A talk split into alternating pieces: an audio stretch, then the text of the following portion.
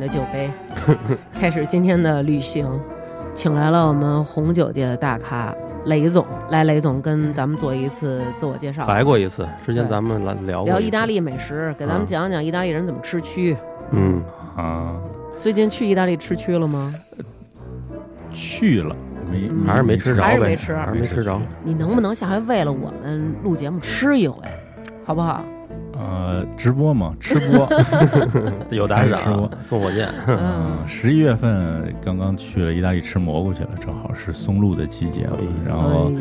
呃，拳头这么大的松露，荷尔蒙据说的是味道啊，对对对，荷尔蒙，我也没吃出荷尔蒙的味道，但 是就松露拌点面条子还是挺厉害的。据说我吃那一块松露能值个两万美金，我天哪，还得是我操美你给我金们这，儿炫富来了，我操！嗯，公款公款。哦，下回带上我。对，介绍一下，那是这样，我是代表意大利南部的一个最大的生产商，叫做 Cantina s a m a z a n o 在中国的所有业务。 Cantino s a m a z a n o 对对对，发音特别好。嗯对，这个号可以循环播放一下。圣马力诺、圣马萨诺，圣马萨诺、圣马萨诺、哦是是是。酒庄就是他们这这些英文名字呢，其实都比较难记。到时候我们会有专门的这个产品的名字，可能我起的还是比较让大家这个浅显易懂的这种方便记忆的。行行行行，上次咱们碰了一个，然后嗯那个、这个磊子觉得咱们那个杯子不像样儿，嗯，咱们那个八十年代劳保用品是啊。今天提了一箱子来，对，啊带着家伙事儿来的。我一开始以为是来打牌的呢，不是，我以为是待会儿要去拉琴去 呢。进京的说，警察特意查了一下，看里边是不是组装的武器什么之类 的。我看特像一筹码，是吗？嗯，结果掏出来以后都是一些晶莹剔透的酒杯哈，一个大箱子掏出四个杯子来，不像这是咱家那个。这真是专业喝酒的这个，这这种叫什么型儿的？这种有名字吗？这个好像没什么特别的形状好，就波尔多杯会比这个大，这个就是一个通用的酒杯，哦，就是用途会比较宽泛，你喝气泡酒啊，喝红葡萄酒、白葡萄酒都可以用。哦，我看我看那个他们那西餐那桌子上杯子，我靠摆一排，对，那个就是你喝很多种不一样的酒的时候，不嗯是不是装逼吗？就是还真有用是吧？呃，这个发起人主要是做杯子这帮，他们为每一个葡萄品种定制一个特定的器型，所以如果你喝的品种比较多的话，有的时候都是红葡萄酒，但是也会放四五个杯子，就是嗯哦号称是最适合它的酒体和香气。哦，不像咱这儿哈，喝白酒就是您给我拿一盅，您给我拿一二两杯， 或者您给我拿一玻璃杯，哎就是无所谓，嗯，只要大家倒的时候一边儿起就行了，但是吧？现在我觉得白酒也挺讲究的，嗯还他妈有个分酒器，每分酒次器，嗯，为了对防止耍鸡那个 事儿，是吗？ 就是一人不能少了，啊就是先把一瓶匀到壶里，然后大家谁也不能比谁少喝 了。对，方便点第二瓶。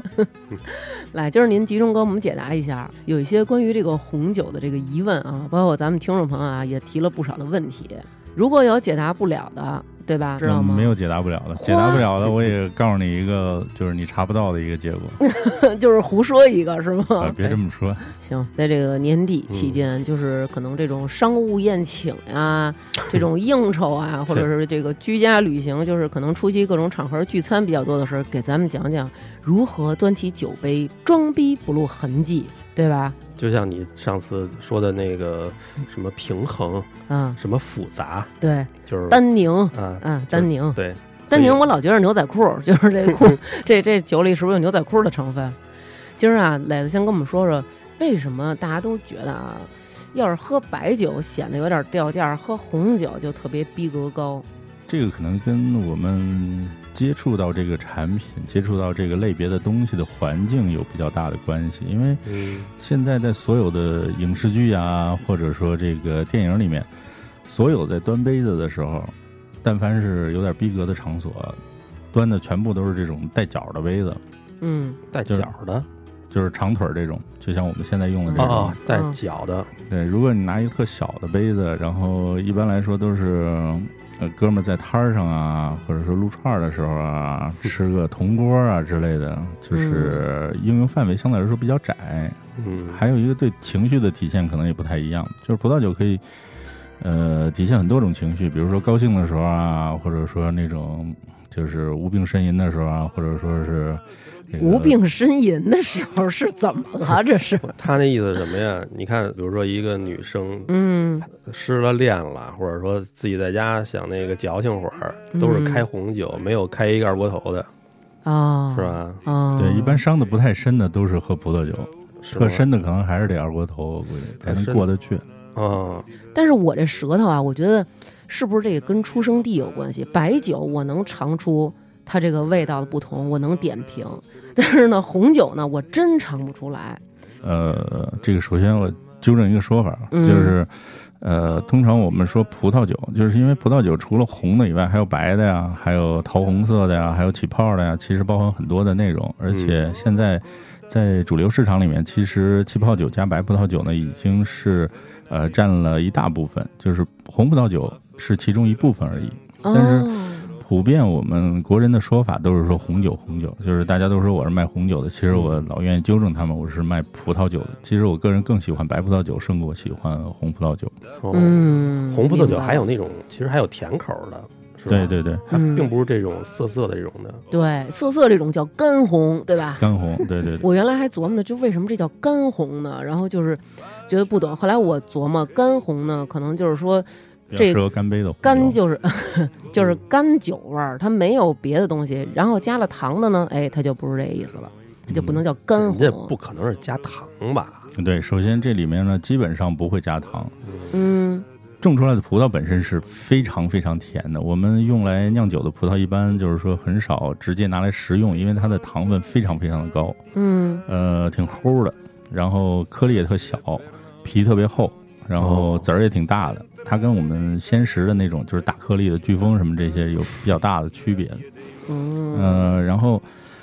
呃，酒精的来源呢，就是酵母加上糖分产生酒精和二氧化碳。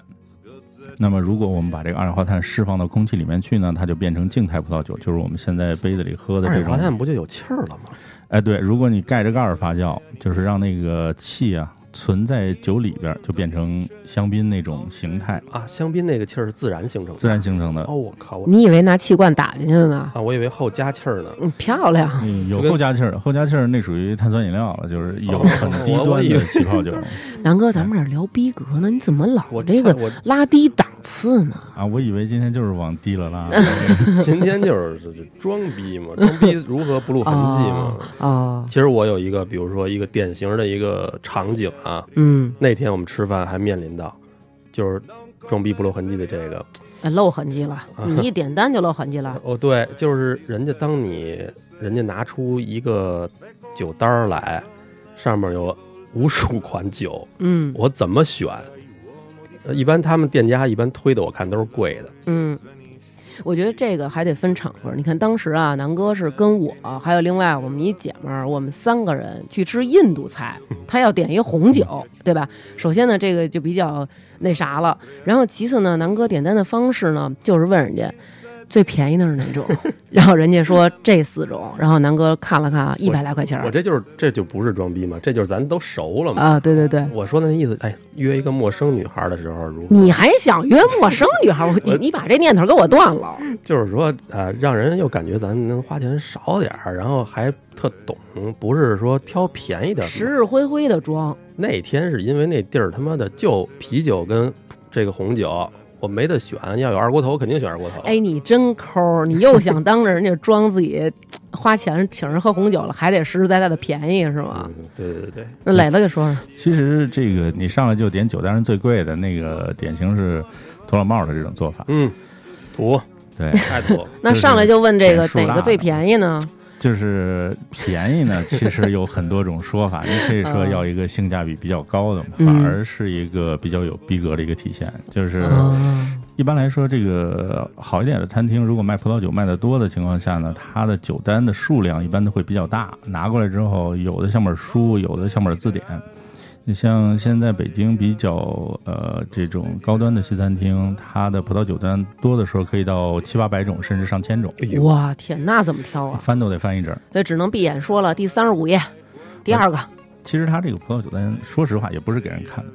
那 他只是说就是说给你一本特别压手的酒单，告诉你我有的是，啊他首你也先先装逼了对对对不对他得把逼格拿上去。那天就是哦哎，我其实我选了一个，结果那印度的那个词用嗯不标准的普通话跟我说，我给你看看有没有，嗯，就是其实他妈那里头可能都没有。啊，就是写了一堆，其实能卖的就那么几种。对，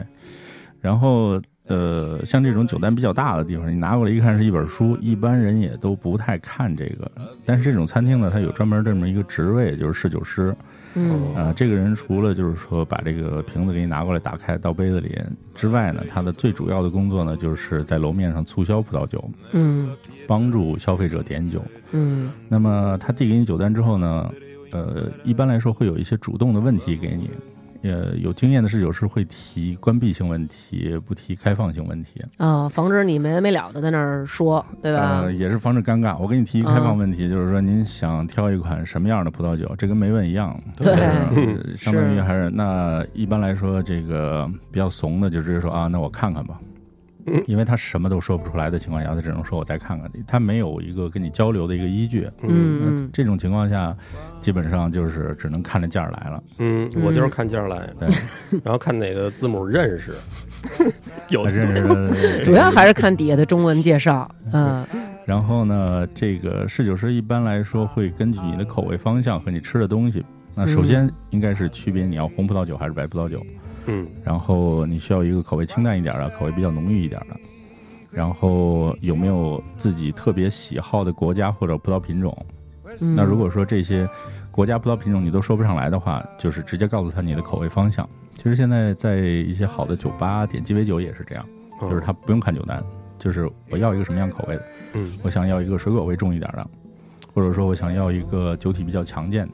或者说就是你可以直接说我要一个酒精度高一点的。它如果是一哎个这红酒还分酒精度啊？要分酒精度啊，我怎么啊是吗我以为都是对十来度呢。十来度，但是呢，在葡萄酒上面一两度的酒精度，从口感上的体验差距还是挺大的。哦，有什么差距啊？呃，一般来说酒精度比较高的这个辣葡萄酒，呃，肯定达不到辣，十几度肯定都不辣啊、嗯，如果你能喝出辣来的话，一般就是平时完全不喝酒的人，喝出辣来可能是就是川菜，哦我看咱吃今儿喝的这这个个十二度，哦呃，十二度就是酒精度比较低的一个葡萄酒。嗯，哦最低的有低到四五度的，哦，那跟啤酒差不喝多点儿了，送人乐了，就等于呃，那种呢还都是一般小女孩喝的，就是甜的，哦啊四五度带点小气泡、小清新的这种感觉的。呃，专门有一个类别，就是意大利的，主要是在那个阿斯蒂地区的产的一个叫 Moscato di Asti，一般都是这种微起泡的低度白葡萄酒。你复述一下刚才那莫个词就是那种莫斯卡带是 吧？哎呃对对对，是吧？我我知道莫斯卡带，嗯哎就是我特别爱吃喝他们那个那个长相思啊的那个白葡萄酒。长相思也是一个葡萄品种，嗯现在呃原产是在法国卢瓦尔河谷啊，还有这个其他一些小产区也都有产。你不会聊天儿了，嗯人家这儿说意大利的酒呢，你非要提一个法国酒，啊，这是意大利的酒商来的，呃，所有的哦这个在聊葡萄酒的时候，肯定是避免不开这个法国的这个话题，所有人都会聊聊到这个法国葡萄酒。哦嗯对，听见了吧？我最起码我还知道一莫斯卡带呢。哎，那咱接着说，刚才我问那个，那那些侍酒师他们说的这些话里，或者说他推荐的酒里，有陷阱吗？能听出来他是在跟你推销一些？，对，就别他让想他要的嗯觉得咱不懂，你是推的这个东西，可能就是因为比如说回拿回扣什么的，然嗯后我得就让你知道我懂，就是别给我推销那个质押的那种，嗯对，一般来说，比较好的侍酒师，他会给你一些选择，嗯就是说，你跟他说，比如说我要一个性价比比较高的啊、单宁别太高的，因为我们大部分嗯国人的口味是不喜欢特别涩的这个味道。哦，嗯，单宁就代表这个色对，单宁比较重的，一般就是酒比较涩。哦，呃，还有就是你对酸度啊，还有对这个糖度的一些感知，比如说我想要一个甜一点的，或者说我想要一个酸度高一点的，有你可能是说在干红里就有甜度稍微高一点的？哦呃，其实这个葡萄酒的糖度呢都是存在的，包括干红里面也有少量的糖在里边。哦，对，它就是在这个酸苦涩甜之间找一个平衡点。嗯，那这种情况下呢，它就会比较识相的给你三个选择。那嗯啊这三个选择呢，主要的区别在于价格上，高中低。哦，呃，它的主要目的是看你价格锚点在哪儿，就是说你能接受一个什么样的价格体系。嗯，比如说，他给你推荐一个八百的，一个四百的，一个二百的。那如果狠得下心来呢，你就直接点一个二百的。但是通常来讲，狠得下心这还来是点狠一得下二心的百，呢。呃，餐厅嘛，一般来说，这个餐厅如果卖一百多块钱的葡萄酒，基本上，呃，不太能喝。餐厅点酒的 话，你说我们上回喝那个不太能喝，我们那 个 就是一百多，对，一百多一瓶儿，嗯一 百多一瓶，一百多一嗯瓶，那两种可能性，一个是酒特次，还有一个就是这个商家特别有良心，就是他他的加价率非常非常低。应该是第一种酒特 次。嗯，没喝高兴就，嗯然后他给你的这三个选择呢，一般来说，呃，最好的选择是中间那个，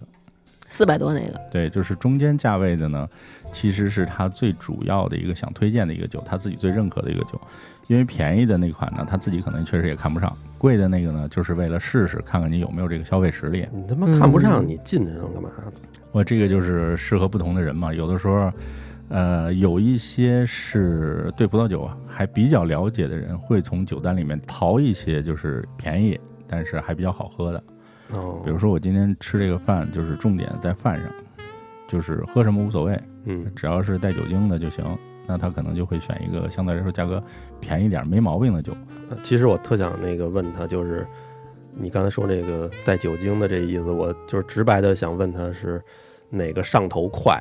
对 哪个晕是 吧？就因是为哪我个晕是喝喝的这个主要的目的是能让我 能能找着一点感觉。哦，像咱那那天咱仨人喝了一瓶，喝到最后我就觉得就跟饮料一样，你这个你不能以这种，我老觉得就是这种酒是那种微微的那种才好，对吧？其实要说上头快，还真的有，就是啊，真有。起泡酒，就是起泡酒上头快，对，因为这个它是有活性的，它的这个二氧化碳啊，在你的口腔啊，包括你喝下去之后啊，会让它有更快的速度，你的身体接受酒精。嗯，我们看一般那种装逼酒会嘛，上来拿的都是香槟杯，他们嗯，喝带气泡的酒，因为大家都不熟，都拘着，然后你就喝点起泡的，然后在十五分钟之后，你可能就有点那种开聊的那种状态了。如果你要喝红葡萄酒呢，嗯可能就得半个小时左右。嗯，所以一般来说，餐前酒是有这样的一个作用的。哦嗯，我还以为端着那种香槟是为了它透亮了，然后有嘟嘟嘟小气泡，显得自己特别的好看也嗯仙是一子方面，对，哦，好看也是一方面。然后，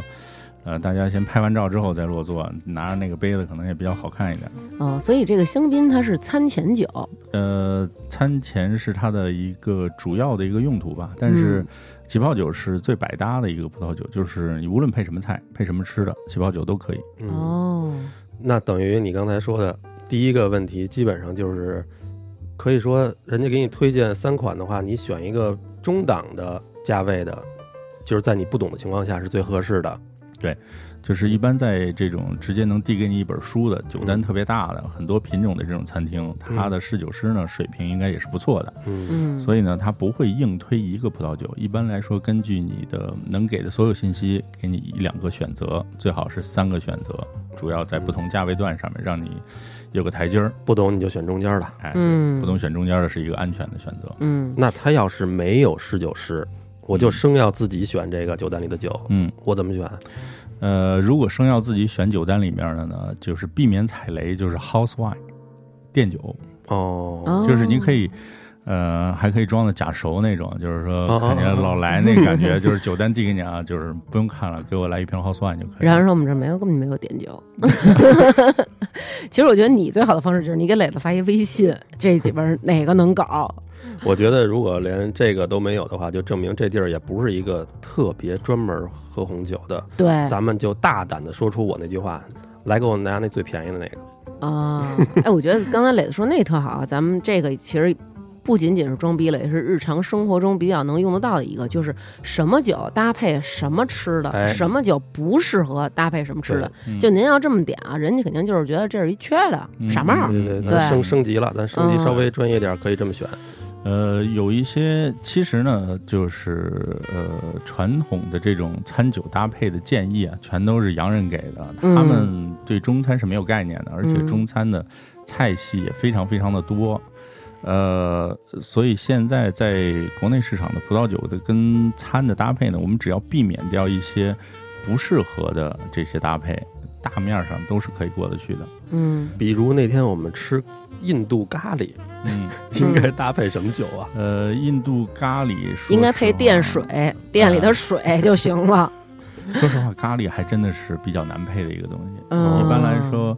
呃，配咖喱呢，可能甜度不太高的甜酒可以，还有就是气泡酒可以。因为很多的这种复杂的口味在一起的时候，再加上有一点点辛辣，有的时候喝一些酒体浓郁的酒，反而你喝不出来什么。就是首先你没必要点太贵的酒，点太贵的酒就糟践了。其实选一瓶吃咖喱，选一瓶便宜酒是肯定是对的。你看看，让我蒙对了吧？嗯对，蒙对了。嗯呃，然后呢，就是呃，对于这些禁忌来讲呢，里边儿有一些水果是切记要避免的，比如说你在喝红葡萄酒的时候嗯吃苹果，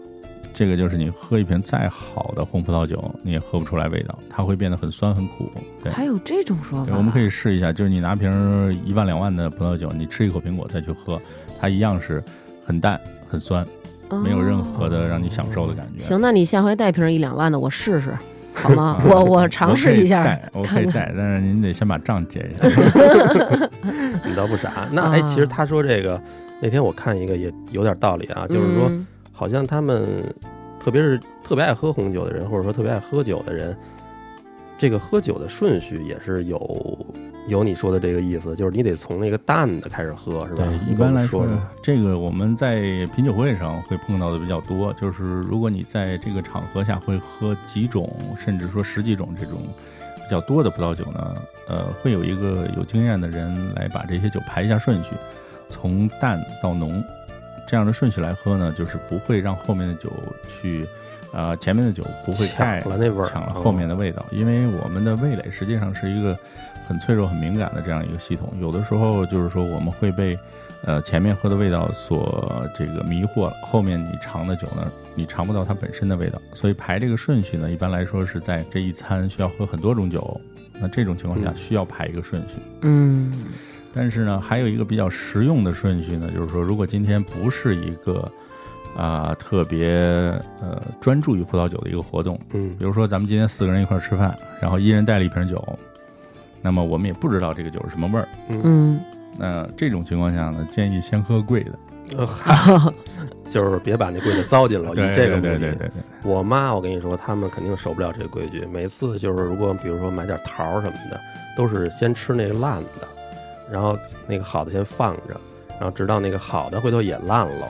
他再吃。对，哎就是陆续的吃烂的，嗯，陆陆续续的，我嗯们这种情况看的挺多的。有的时候大家今天做一个酒会，然后把那个最好的酒先醒着，然后放到最后，大家都打完两圈之后，嗯再，倒杯子里，然后最后都喝完了，想起来，哎，那瓶贵的酒哪儿去了？都已经喝完了，早就干杯了。而且你后来已经，如果都像我似的，都已经上头了，你也喝不出来什喝么不出好来来了。。对对对，嗯，看来你看这不管是中国酒还是外国酒，其实都有一个顺序。你看咱们喝中国酒也是一开始都是小口的抿，到后来就是来干啊什么的，都是这样了，对对吧对？，最后再顺点皮的。嗯其实还咱咱把那顺序你给我们说一下啊，就是比如说这儿好几种酒哪怎嗯么按照哪呃个顺序喝？如果我们今天是安静的品酒的话，那么呃，最上来应该是先是起泡酒，因为它的酸度比较高，酒体相对来说比较淡。然后起泡酒之后呢，一般来说就是白葡萄酒。白葡萄酒从这个没有进过橡木桶的，包括它的葡萄品种，就是我们先喝你刚才说的那种长相思长相思，相对来说味道比较淡。然后后面就是霞多丽啊，还有很多比如说琼瑶浆啊，或者说。呃，一些味道比较浓郁的这种葡萄酒，嗯然后呃，从没有过过橡木桶的，到后面是有过过橡木桶的哦，还有酒没装过桶呢。啊、有大量的酒都是没装过橡木桶的。比如说我们现在喝的这个就是没进过橡木桶的，你喝到的就是一些比较新鲜的水果的口感。嗯，我怎么没喝出来？我说怎么没有烟熏的味道？哎，对，没有烟熏的味道， 你学习了最 近，看来然后就是词儿也给整上了，是不是就是特意找了不少这样的词儿？词儿词儿？对词儿关键是得会多少点对词，儿。啊咱们先录着，待会儿咱们还有听众朋友问问，如何就是当有一个人不断的像我这种说这种装逼词儿的时候，如何优雅的怼他，对吧？嗯待会儿咱们可以回答一下这个问题对。对对，嗯、接着，然后白葡萄酒完了呢？白葡萄酒完了呢，就是红葡萄酒。红葡萄酒呢，也是根据它的葡萄品种的特性，因为一般来说，我们先从皮儿薄的开始喝，皮儿薄的，对，是这瓶子的这个大小的薄厚吗？呃葡萄皮儿薄，啊，葡萄的皮儿薄啊，葡萄。那我他妈哪知道那葡萄皮儿薄不薄啊？这个就 需要这个学习就是品种了嗯。你看，其实刚才磊子说那个长相思啊、琼瑶浆呀、什么什么什么霞珠啊，这几种咱们都认为是酒的名儿，对吧？你以为是蓝瓶儿的、绿瓶儿的、白瓶儿的，你以为是这种意思呢？是不同的酒，其实这个是不同品种的葡萄，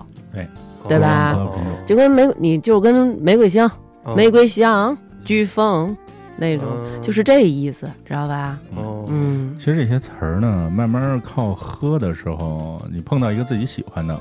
嗯然后你能在酒标啊，或者说背标上找一两个就是常见的词儿，记住它，这就可以变成你后面就是跟在跟侍酒师交流的时候，你就可以把这几个词儿甩出来，他就知道你大概的一个味道方向。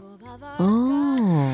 因为嗯你要系统的学习，其实这个事儿还是挺麻烦的，看好多书，然后一边看书一边喝，啊这种也挺费钱、挺费时间咱们的。咱们的节目怎么能系统的学习呢？嗯是不真是？是 咱们就是粗暴简单的学习。嗯如果作为一个日常饮用的酒来讲呢，我觉得就是，嗯，选一个大概方向比较适合自己的，然后按照这个方向一直喝就行了。一般来说，现在市场里比较常见的，也是我们销量比较大的，比如说像智利的，然后澳大利亚的，还有意大利的。这三个国家的葡萄入啊门级葡萄酒，哦，这三个国家呢，相对来说，它的这个整个酒的产量是比较大的。还有一个就是基础的这个人工成本和土地成本相对来说比较低，嗯所以它出的这个葡萄酒呢，好喝的同时，它的价格不会太贵。嗯呃，尤其是一些在国际上比较知名的这些品牌，那这些品牌呢，在市场里面能见度相对来说也比较高，所以。呃，这种酒呢是一个叫安全选择，就是说你没有特别的要求，今天就是想这个喝葡萄酒，因为它的酒精度可能比较适合，量比较适合。嗯我觉得大部分人的选择可能都是因为，呃，葡萄酒能让你找到点儿喝酒的感觉，嗯，但是能嗯保持的时间比较长。然嗯后喝白的的话，可能咱们就聊半个小时，差不多就桌子底下见了。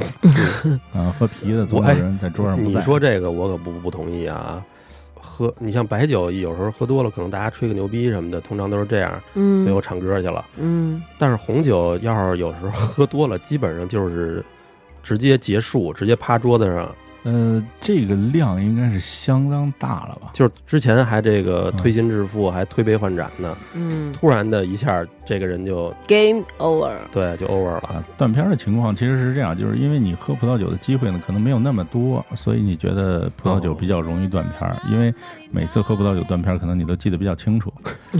但是实际上，就是每个人的身体对不同的酒的接受度都不一样，因为我们的肝会分泌很多种不同的酶。嗯呃，有的人我见过有些大哥喝白酒特厉害，八两一斤的量，对，嗯但是给他喝主要是两杯就不行，哦就晕哦了。这样，对哦对，，都有。有些人是，就是说葡萄酒比较上头，就是说哎明他对这个、嗯呃这个类别，就是说用葡萄酿出来的酒精，他会觉得这个类别他的身体的熟悉度比较低。肝脏就好像是一个小工厂一样，它就是熟练工种。哦你，天天喝白的，他来了，一看酒精啊，就这个熟哎熟啊，熟，嗯处理的就快。那嗯，如果是一个陌生的酒精呢，先它可能拘着处理你啊，嗯处理的就慢，先琢磨琢磨，分析一下，做点实验。嗯，后来发现这玩意儿不行，就告诉你直接上头，以后少喝。嗯我想的是，因为因为咱今儿这种喝法啊，可能其实喝不多的，就倒这种小半杯什么的，嗯小平底儿，特别的优雅这种。嗯，但是经常有时候这个饭馆，有时候喝红酒的时候都是轻敌了，喝着喝着就变成什么了？就变成大杯干了。所以你干的时候，可能觉得这东西度数不不高，嗯，喝的挺顺，梆梆梆干两杯，一会儿就直接结束。到站了，对，首先从一个酒商的角度来讲，我们热烈欢迎这 种大量干杯的客户。咱接着再把那个说完。其刚才说到香槟、白葡萄酒、红酒这个顺序，对，呃，刚才说到红葡萄酒呢，就是看葡萄皮儿，这个可能也是需要一定的系统学习。你知道哪个葡萄品种，它的葡萄皮厚，嗯葡萄皮薄，一般葡萄皮比较厚的这种葡萄做出来的葡萄酒，酒体就会比较重，你就把它放在后边喝。按照菜来说，那就属于红烧甚至酱焖那个概念。 然后明白了，咱们先上的呢，一般来说就是清蒸啊、水煮啊这类的，嗯它跟吃饭其实是一一个顺序。然后最后呢，会呃有一个就是结束曲，一般来说是用甜型葡萄酒或者说一些葡萄酿的一些烈酒，啊，还有哦烈酒呢，啊，比如说那个 XO 啊，XO 就是葡萄做的蒸馏酒， XO 不是属于白兰地地吗？对，所有的白兰地都是用葡萄哦，做其的，实也属于葡萄酒，对哦，也属于葡萄酒，它是用白葡萄做的，然后经过橡木桶的陈化之后有了那个颜色，但是它年份需要陈酿的时间比较长，再经过某些大师的一些调配，让它的这个酒体更加的平衡。那哦那还有一种那个粉色的那种，对那是什么酒啊？呃，这个还是跟皮儿有关系，就是葡萄皮是所有的葡萄酒里面颜色的来源。嗯，呃，我们在吃葡萄的时候，如果你有过这种，就是比如说吃提子吧，嗯提子皮特别厚，有的时候对你会剥了皮吃，嗯嗯剥开之后你会看到它里面的这个果肉啊都是青色的。嗯那么用这种青色的这种呃水果来榨出来的这个果汁，肯定也是没有颜色的。嗯那这个酒为什么会变成红色呢？就是在我们打破皮，就是把这个葡萄进行一个初步粉碎的时候，嗯呃，果汁、果酱和葡萄皮在一起，它有一个泡皮的这样的一个时间。那么，那籽儿呢？用吗？呃，籽儿也在里面，籽儿也在里面，包括有一些葡萄梗也是在里面的。我靠，哦啊就是我们喝的这个涩味儿，很多时候是来自于，比如说它的工艺比较一般的情况下，它会，呃，把这个会把这个籽儿打碎。哦呃，你们有没有吃葡萄的时候咬到葡萄籽儿的情况？有有对，就是在这个槽牙这边儿，如果你把这个葡萄籽儿咬碎了之后，会有一种特别涩的这种感觉，是甚至有点点辣。嗯嗯，对，包括、呃估计没人嚼葡萄梗儿，但是葡萄梗儿也是那味儿嗯，就跟葡萄籽儿差不多，都是单宁。哦但不是说这丹宁其实是抗癌还是抗衰老还是怎么着来着？嗯有降这种降说法降血压，嗯呃，我觉得，呃，这个是一个促销方式吧，就是比较实在的说，所有东西都是谈量，哦，嗯就是，呃，比如说里面有一个抗衰老成分叫白藜芦醇，嗯嗯呃，如果你每天喝五六瓶葡萄酒的话，可能这个这个白藜芦醇的量可能有抗衰老的作用，那但是肝就硬了是吧？对，肝儿就硬了，对脸可能好一点，但肝儿就完了。那那你刚才说那个粉色的那酒，嗯其实就是它皮的颜色的，呃，就是红葡萄呢，比如说这个果汁儿泡葡萄皮泡一礼拜，然后粉红色的呢就是泡三天，哦，就是这个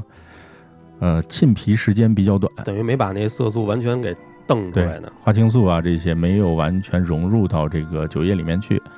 呃，桃红葡萄酒也是一个很大的类别，但是在中国的这个消费量会比较少，因为不是他认啊，呃，桃红酒属于一个中间产品，它首先个性相对来说不是那么强，嗯还有一个呢就是，呃，中国目前喝酒的人群里面呢，就是说大量喝酒的可能还是男性比较多，他们会觉得喝一个桃红葡萄酒有点娘，哦对就是这确实是男嗯的好像不好意思喝红葡萄呃桃红葡萄酒，但是实际上在欧洲的话，这个桃红葡萄酒是一个没有这种性别标签的。嗯呃，我们在意大利会经常看到这种意大利男人就是在街边端一杯桃红葡萄酒搔首弄姿的那个他们状态。本身就挺娘的。搔首弄姿太妙了，就喝一酒还得搔首弄姿哎，对，咱刚才说这个桃红酒，那它是放在哪个档？就是说是放在开始喝，还是说是最啊，后如果有喝桃红葡萄酒的话，它应该是在红葡萄酒的前面，白葡萄酒的后面。哦，嗯，但是如果你有这种，嗯、叫什么酒体非常重的白葡萄酒呢，也可以把它调到前面中间去，就是要看它的这个清爽程度。因为大部分的桃红葡萄酒我们都是冰镇来喝的，哦，嗯、在盲品活动的时候，就是我们有一些就是呃，这个这个培养性的或者说学习性的这种活动，我们会把这个葡萄酒的瓶子用锡纸包起来，不让你看所有的信息。那么呃，在这个没有这个任何呃外在的这个感官信息给你，你看不到酒标，也看不到颜色，你用一个锡纸蒙起来的瓶子倒到一个黑色的杯子里你去尝的时候，很多时候。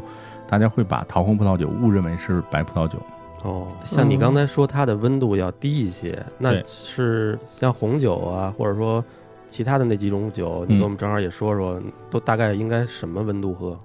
呃，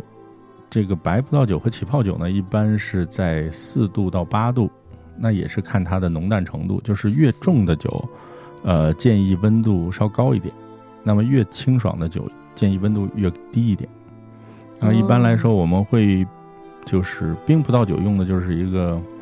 呃一个冰桶，冰桶，对，冰桶里面放上冰水混合物，冰水混合物一般就是呃零度嘛。然后嗯我们在里面放的时间呢，就二十分钟、半个小时左右，把它冰到四到六度的时候，这个是一个最佳的一个饮用温度。在这个时候，你能尝到比较多的呢，都是，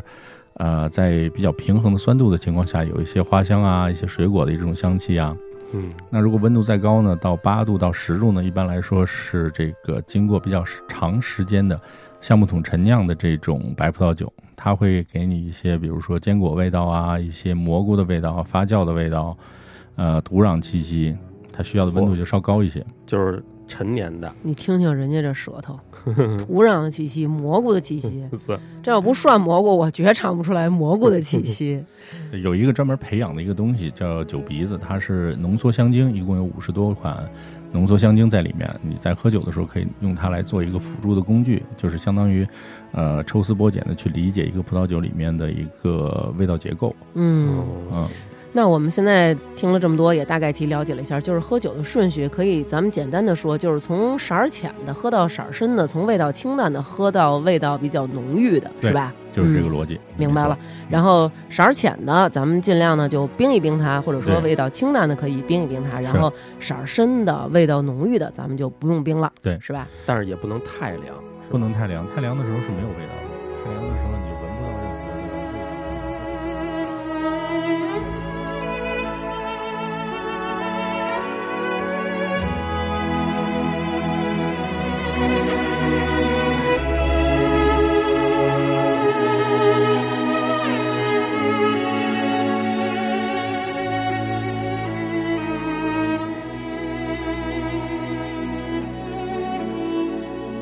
嗯，问完这个啊，我有一问题啊，比如说咱们这个侍酒师，他给咱们端来了一个酒，然后这个酒呢，咱一看价位也合适，我看外国人人都说可以倒一杯试试，倒到这个哎这个这个肚这儿，然后在这桌上滚滚，然后端上这杯子晃晃，还得闻闻，哎，可这以说说望闻问切的事儿了。哎，对对对，嗯就是这一套，到底是装的还是真的？是装的是真的，首先看你自己有多少水儿，你可以装，你可以把这一套动作做全面，嗯然后完成度比较高的也有九点五分，但是实际上你真容易正甩一 身。你能能从中分析多少多少信息来呢？就是看你之前有没有呃做过一些功课。嗯那首先说，这个葡萄酒在侍酒师给你打开的时候，一般来说，他首先会给你看一下它的橡木塞。呃，通过橡木塞，我们能初步判断一下这个酒是不是有问题。因为哦葡萄酒是一个活性的东西，所以它存在一定的这个应该叫坏酒的可能性。哦，我操，没人给我看过都，呃、你那不用看，好算没这对，待遇， 哦，没有没有，嗯一般都是说比较好的餐厅会有这样的，而且葡萄酒是可以退的， h o u s e wine 不会是袋儿装的吧？它在后头，哎那就是呃你有有袋儿装的，有袋儿装的，真有还有袋儿装的的，葡萄酒，啊有有有有，哇天哪，还有放在饮水机上面的。 这放啊饮确水实机有上也在行。在自助餐里面就是有有这样的酒，嗯，扎扎扎杯子给你打吧。那咱先说说这个什么样的这个塞子，这个酒就坏了。嗯，嗯，就是不说那种特别专业的说法，就是说这个嗯塞子拿到你手里之后，你没有任何不好的感官。首先木头嗯不是糟的，嗯，嗯然后呢，它的这个呃酒在这个酒塞上会留下一定的印记，就是说会把酒塞浸红了。嗯然后这个颜色是这种嗯看起来比较漂亮的颜色，不是说那种特别脏啊，或者说有污浊感啊这种颜色。嗯嗯，然后你闻一下呢，它会是水果的香气，有的时候这些塞子会有一些咖啡啊、巧克力啊这些味道，会让你感觉很高兴。就是说这个这块木头，类似变成一个食物的感觉，你有一口有一种想咬一口的冲动，哎呦，这种是比较好的太韭菜馋。酒了。这这一股劲儿我们可能闻不太出来，直接进入到下一股劲儿，对，对这吧？其实它只要没让你有任何不舒服的感觉就好。嗯，好像这个塞儿是分长短，对对是对，吧？分长短。呃，长短塞现在，嗯，其实也不能用来完全判断一个酒的好坏。嗯，就是，哎，今天我可能说了好多话，都是模棱两可的，呃因为嗯，没事儿没事儿，这个葡萄酒专这家个都东这西样是，是 对对对对，专家不能说肯定的事儿，嗯肯定说错了算谁的？ 大夫不也这样吗？嗯呃，其实葡萄酒是一个存在很大不确定因素的事情，就是每首先每个人的感官是不一样的，还有就是这个世界上有非常非常多的葡萄酒，所以你说任何一个判断标准啊，或者说一些知识的结构，如果说你说是百分之百绝对的，那都是嗯，你不不用对的不用解释了啊。对，先铺垫一下，铺垫一下，万一我要说错了。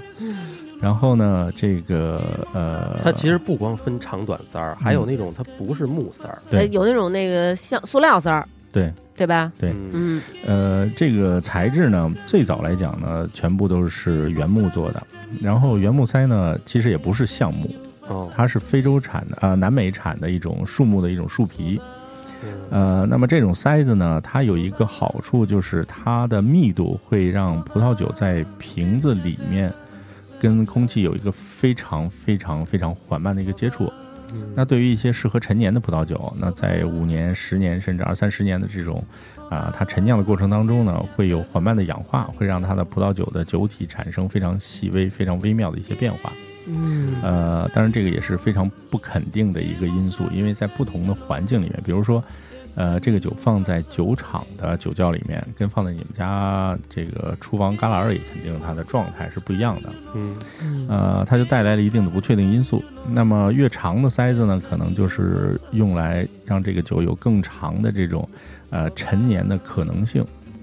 但是这个方向呢，会被很多这个无良酿造商所利用，就是说忽悠，对拿这我忽悠你。我给你一个长塞子，一但是我拃的酒长体，对，嗯对，然后被人那改锥开了，对，不经常有那种嘛，就是那个塞子倍儿长嘛，对然后上半截儿取出来了，底下那箍筋儿在那儿怎么办？于是拿一吸管儿钉进去，嘬着喝。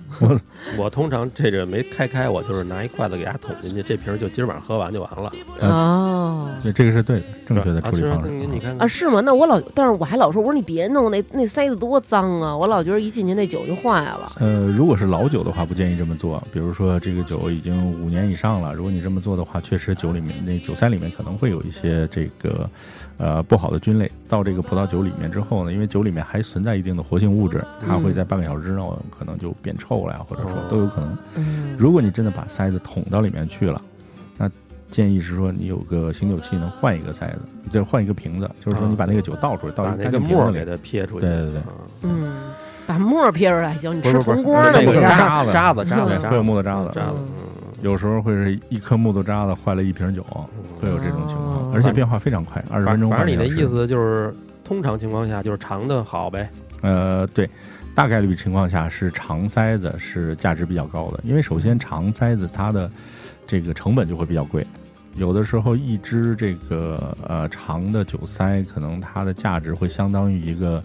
呃入门级葡萄酒的价格，我有的时候一个塞子就相当于一瓶酒的钱。啊，这么贵，火花儿塞呀！还有几种不同的酒塞，就是除了我们刚才说的木头的，我啊对们现在手里拿的这个就是橡胶的。嗯，这种都是哦橡胶的食用级橡胶。然后，呃，后期出现的塞子呢，都是为了酒的这个安全和储存角度来讲考虑，在不损失酒的风味的情况下，我们会用比如说原木，呃，打碎之后进行二次聚合。那这种情况下，就是它里面没有原本的这些缝隙啊，或者说你看不见的一些虫洞，那这种也会让酒变得比较稳定。那么橡胶塞也是一种，但是橡胶塞相对来说它的这个寿命就会比较短，嗯呃，因为用的是可降解的这种呃橡胶，所以它在五年左右时间可能会变得就是韧度就没有那么高了。哦呃，还有就是我们在市场里见的比较多的就是一个拧盖儿的，用手一拧，嘎嘣儿就啊能对开的对那对种。嗯呃，拧盖儿的呢，实际上现在是国际市场上比较推崇的一种包装方式，包括一些很顶级的葡萄酒，都会针对不同的市场有不同的包装。比如说，在一些呃对葡萄酒文化接受度比较高啊，或者说消费频率比较高的市场，我们都会用这种啊、这种螺旋盖的。螺旋盖呢是最稳定的一种方式，因为它会让这个酒避免了一个坏酒率。比如说我们用橡木塞，就是呃木塞、原木塞，我们刚才说的那种长的塞子，它其实存在千分之三的坏酒率，就是一千瓶里面有三瓶酒是坏的，这是正常概率的。呃，所以说这就是说回我们刚才那个餐厅的那个话题，如果你碰到了这种呃拿到塞子之后，你就觉得酒有问题，你可以直接把这个塞子那如果你要装逼的话，你就把直接把这塞子递给侍酒师。嗯嗯那在其他人不经意的情况下，侍酒师就会把这瓶酒拿走，再给你换一瓶过来。啊万一侍酒师说怎么了， 怎么嗯了？这个一般来说不会有这种呃这种争议存在，他自己肯定有经验，就是说他知道这个酒有问题。哦人家是那个侍酒师，心想怎么着？是想上面写着再来一瓶儿是 吗？换过的。呃，还有一种情况呢，就是说你在这个打开之后，你觉得这个酒确实是没什么问题，嗯嗯这可能有点有点坏，就是说，呃，其实葡萄酒这个东西是非常主观化的一个东西。我说这个酒哦坏了，你说这个酒没坏，那其实，在好的餐厅它是会给你退掉的。我操，这就是捣，这生可以去这么捣乱是这意思呃吗？，可以的，但是有经验酿酒师就不会给你开第二瓶了，就是就是大家还是不要尝试这个，万一让人打了，我操，我们这呃不负。这责不负责牛逼的餐厅人不在乎这两瓶酒。再说了，这个酒他们可以拿到后头自己给喝了。啊！哎，那你刚才说那个凝的那种，就跟可乐似的那种，那不能证明那个低档是吗？我还以为那个档次特低呢啊，。对我也是，一就般觉来得说，它呃少了一点，就是说它不会让这个葡萄酒在瓶子里产生二次的变化了。就是说，这个葡萄酒再放呃若干年，它不会像这个原木塞的葡萄酒一样有这种缓慢的氧化过程，有一些变化的这种可能性在里面。嗯呃，用无论用橡胶塞、聚合塞还是这种啊、螺旋盖的塞子，它就是灌瓶是什么样，未来就是什么样子。就是嗯说买回来之后，你两三年之内喝掉它。他其实但我老是觉得安全的宁那个喝红酒那少了点儿感觉，就嗯没有开塞儿的那个仪式。对，确实它是缺乏一定的仪式感，但是你可以换一个场景想，比如说你今天带了一瓶酒，约了个妞儿去沙滩，然后看夕阳，然后这个太你阳嗯别老给他设定嗯这样的一个场景，哎，呃那假如说是我，嗯，然后呃。咱俩车去车海已经边儿啊，车已经停好了，这角度也找好了，嗯然后往机盖子上一坐，拿出瓶酒来嗯阳光也正合适了。啊，然后俩人一摸兜，操，没有没带纸酒，刀，嗯，嗯，怎么办？旁边小卖部借去，等你借一通回来之后，这个太阳已经下山了。哦，嗯在这种即饮渠道呢，就是自己想喝的情况下，或者说你在想把葡萄酒带到不同的环境里面去，比如说你去电影院，嗯，想带一瓶儿自己喝一下，嗯，像这种这个即饮环境里没没面，没那么大瘾，没那么大瘾。 看个电影还得喝一红酒，对，看个电影，喝个红酒，哭一包，挺好的。其实哎，你这么说，下回我得尝试尝试了。哎嗯，对，你自己拧开就喝呢，也没人看你。我曾经试过去电影院，然后带着瓶酒，然后拿酒刀一开，连前面的人都开始看我，然后旁边那还挪了一个是座儿挺有样儿对，的。以是为挺有放样儿屁了呢，是嗯对那意思不吗是以为你他妈那是这瓶儿是汽油啊还是什么？对对是不是对要来跟这儿自焚啊？因为没拿杯子嘛，还得直接对瓶怼的。啊我操然后就是要闹嗯要闹比较事儿受了，关要注闹事儿了。想的是哥这哥们儿有事儿，这这件事儿不小，嗯 心里有事儿了。嗯，这种着急的，万一没带的情况下，还是我那个方式，就拿一个东西给它捅进去就完了。但是人刚才磊子不是说了吗？这种拧盖儿的酒，并不代表这个酒低档，并嗯不代表这个酒不好。相反，现在很多高档的酒，它都是用这种的方式，为了保证这个酒它您多少年之内喝这个酒的味道都是不变的，对嗯对？吧？对，而且呃，拧盖儿是更加环保的，嗯，对，从这个角度来讲，你看也看是很多人认可它的一个一个原因。哎，你这种环保人士，你肯定以后就拧盖儿了，拧盖儿吧，那以后。是你看吧？ 对环境最重视的，像澳大利亚、新西兰啊，有大量的酒都是拧盖儿的，哦，嗯对，在这两个地方体现比较明显的。嗯，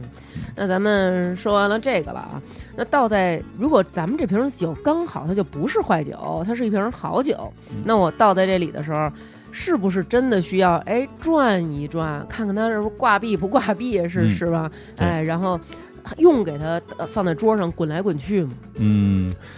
呃，不用放桌上滚，嗯，容易洒。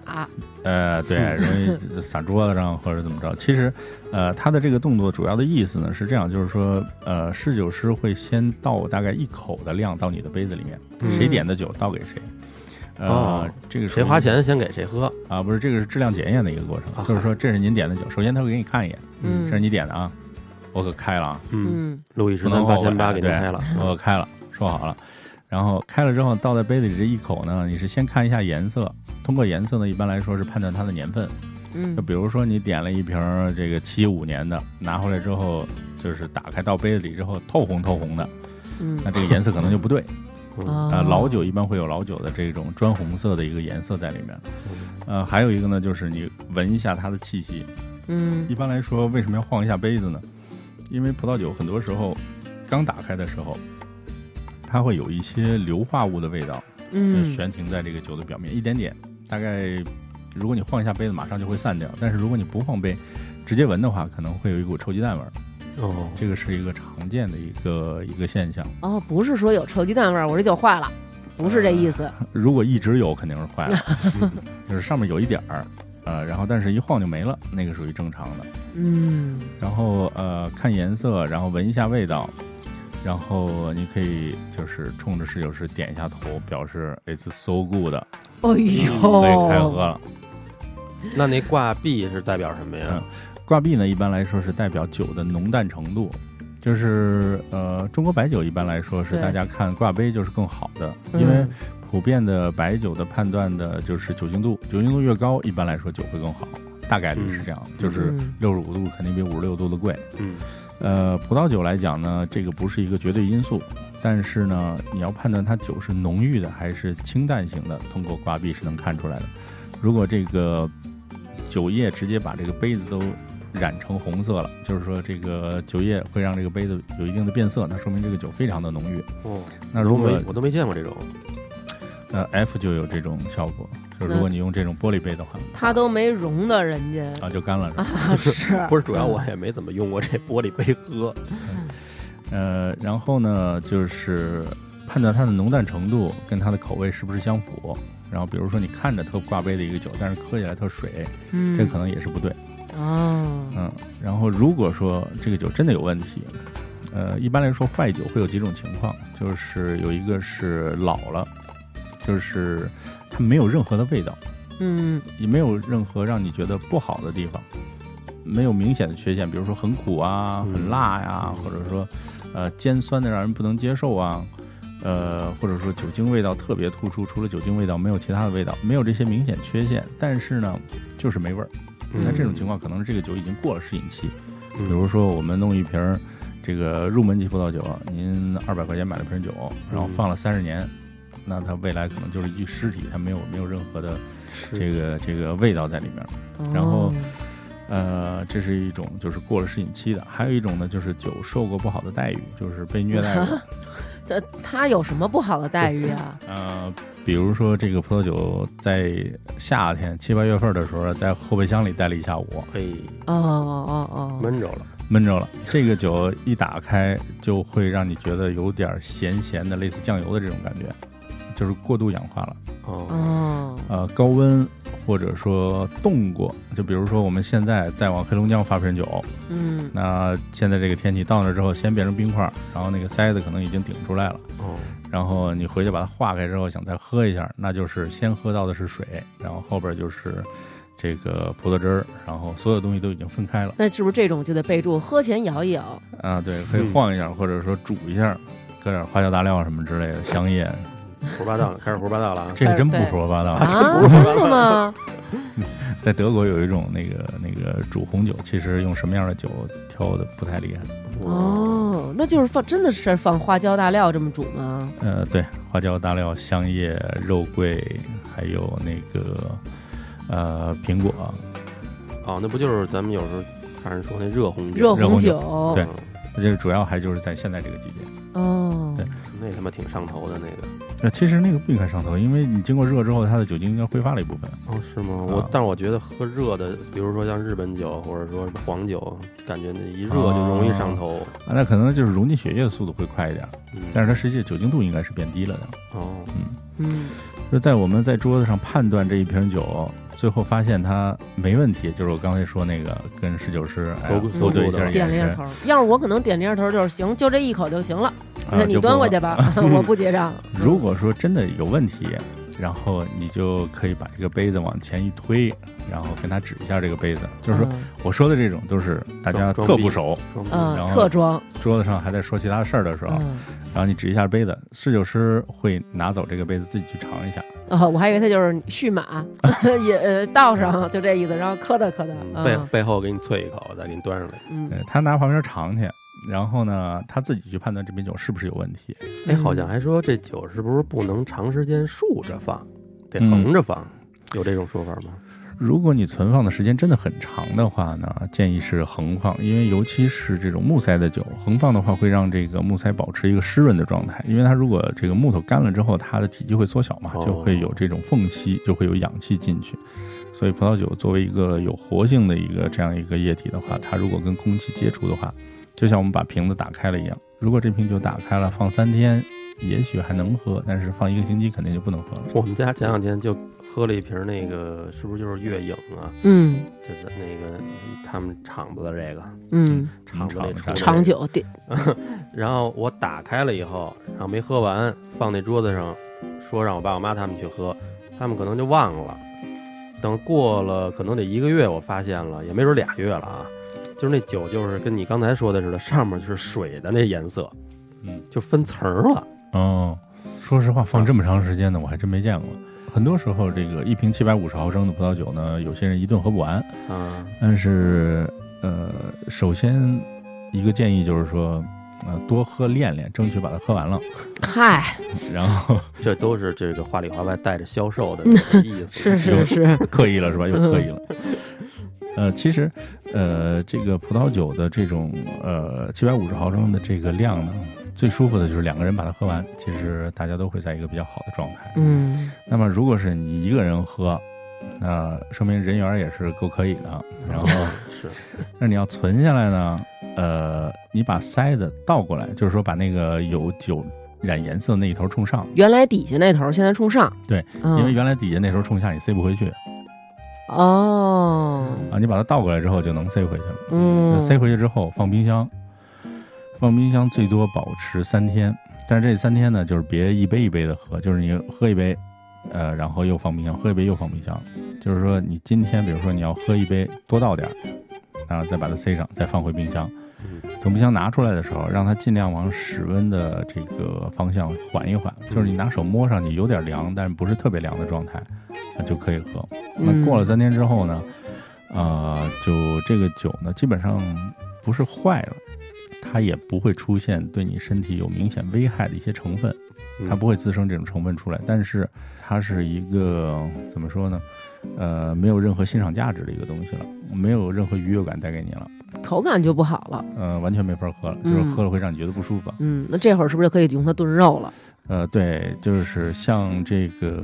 一个星期之内的呢，比如说炖肉，两个星期开外呢泡脚，这个都是可以的。哦，这样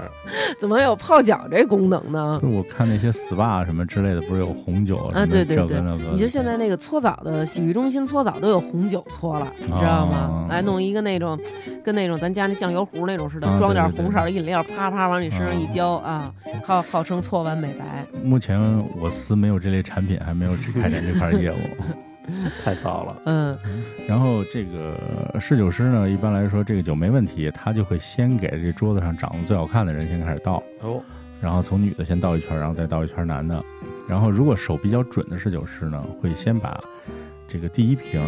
至少匀成桌子上每人杯子里都有酒。嗯就比如说你有时候人多，比如说八个人、十个人，嗯呃，他也会让你杯子里先有酒，然后呢，这一瓶倒完之后，回来就跟这个点酒的这人说，第一瓶已经倒完了，你看要不要再来一瓶嗯嗯，啊？有一种比较操蛋的做法呢，就是说仨人哐哐哐倒完了，其他人没有，举着瓶子给你，还开吗？嘿，就但是其实啊，如果他要是给咱们倒酒的时候，咱们这会儿得给听众朋友说说了啊，是应该倒多少才合适。他不能说为了卖酒，咣咣咣给咱倒半杯，对吧？一大肚儿本来就，然后你还倒半杯，这就是逼着他买酒呢。应该对倒多少合适？呃，这个有目前中国市场里面呢有两种倒的方法。呃，传统的这种欧洲倒法呢是这样，就是说我们一个大肚杯，你嗯倒到这个裤腰最粗的这一块儿，嗯就是比较合适的。哦，呃，这是一杯的量。嗯，然后呢，呃，如果你买单杯葡萄酒，有的餐厅会按杯销售葡萄酒，一嗯杯葡萄酒是一瓶的五分之一。就所以你看价格也会看到，就是说，比如说一瓶葡萄酒卖二百，一瓶葡萄酒一般就是比如说四十二、四十五，它会比一瓶的那个价格稍微贵几块钱，就哦鼓励你买整瓶的。嗯。大概就是呃一瓶倒出五杯来，明白，还有一种呢，就是现在这个所谓的商务场合，因为咱们的习惯都是得干了，啊，所以你对倒那么多呢，就是大家干不了几个。嗯呃，在现在这种商务场合呢，一般来说就是倒一口，啊就是你能干得下去，但是也不会觉得难受。哦，那这会儿我有一问题了，红酒应该干吗？看心情，哦，是可以干的。可以干，可以干。哦，对我们大力鼓励给大家干杯。又来又来了又来来了，又来了了，又来 了。嗯，其实，呃，优雅的这种喝的状态呢，就是根据场合而定。就是如果我们今天希望聊一个很长的时间，嗯，啊、或者说这个我们今天走一个法餐，或者说走一个意大利餐，啊八道菜十道菜，然后你又不是特能喝，你要干的话呢，就前两道菜有酒喝，后边就没有了。嗯，那如果说我们今天是一 party，那就是大家就是举杯打圈儿的这种，那肯定得干，红酒也打圈儿啊。也打圈儿。其实洋人也这样，就是我暑们在期暑期就这两天，整个欧洲都在干杯，就是圣诞节之圣诞前节之前这了些，他们一样也干杯的。哦，那喝红酒的时候啊，这个端杯，这时候哎，我尝尝，我要端杯是拿这手指头直接托这肚儿，还是必须得拿着这腿儿，还有直接拿托儿的，拿托儿端着底端下着底那飞碟啊，啊？有吗？有南哥这个属于比较单位比较高的断托了，挺挺家伙的是，呃，酿酒师都断托儿。他们哦工作的时候，在酒窖里面，他会尝不同橡木桶里面陈酿的酒。嗯他们端的那个呢，就是叫品尝杯，相对来说杯子比较小，也有脚。呃，这种呢比较方便于长时间工作，因为就是用端托的这个方式站立的情况下，你的手会比较省力。嗯那么还有一个呢，就是直接这么拿刚才端腿儿的，嗯呃，用手捏着腿儿，嗯，用手捏着腿儿是为了避免我们手的温度去接触这个上面的这个这个大肚的这一部分。那我们之前说过要把它调整到一个比较适饮的一个温度。嗯，那么如果你用体温去温暖它的话呢，它就过了这个这个适饮的这样一个温度，实际上对它的这个饮用状态是有一定影响的。哦，所以不能拿这个手指头直接托肚儿去，手指头脱肚呢有两种情况，就是、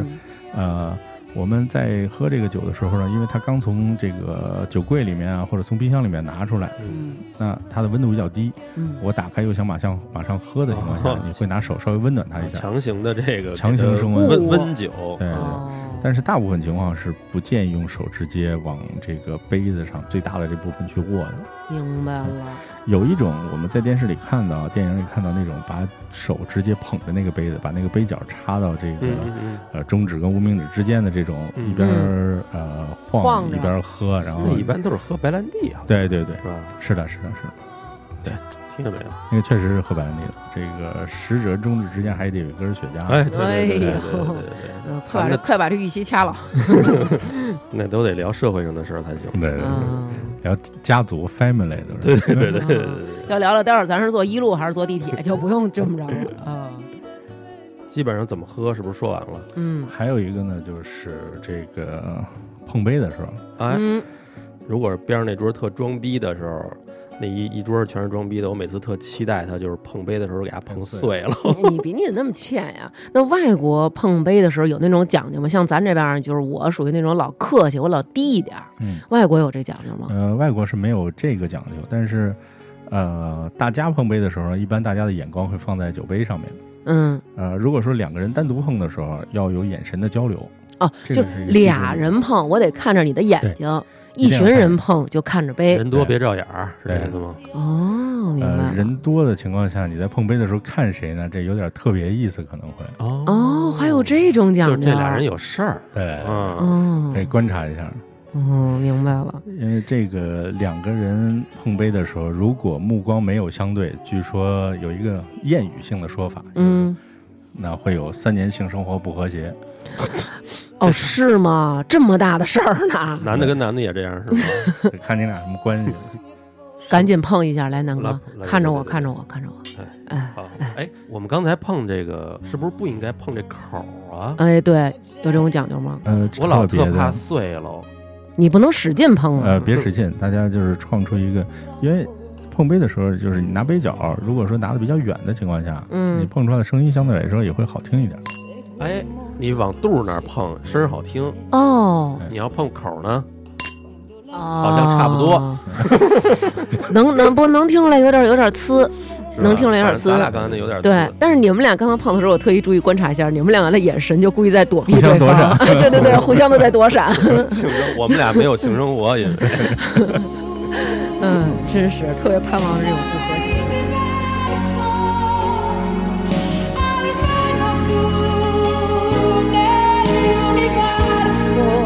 Un punto sei che non ruota mai intorno a me, un sole che splende per me soltanto come un diamante in mezzo al cuore. Tu tu che sei diverso, almeno tu nell'universo non cambierai, dimmi che per sempre sarai sincero e che mi amerai davvero di più, di più, di più.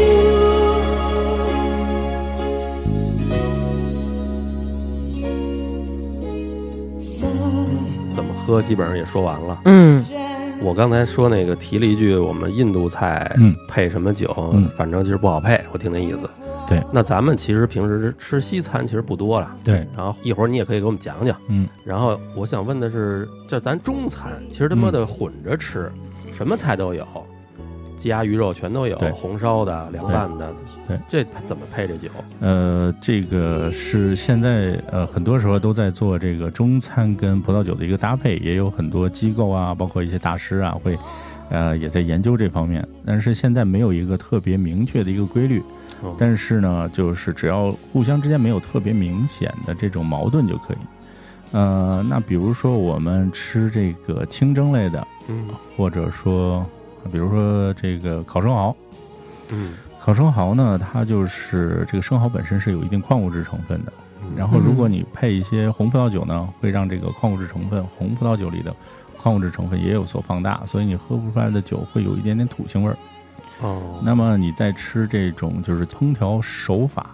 味道比较淡的，嗯比较强调食品原味儿的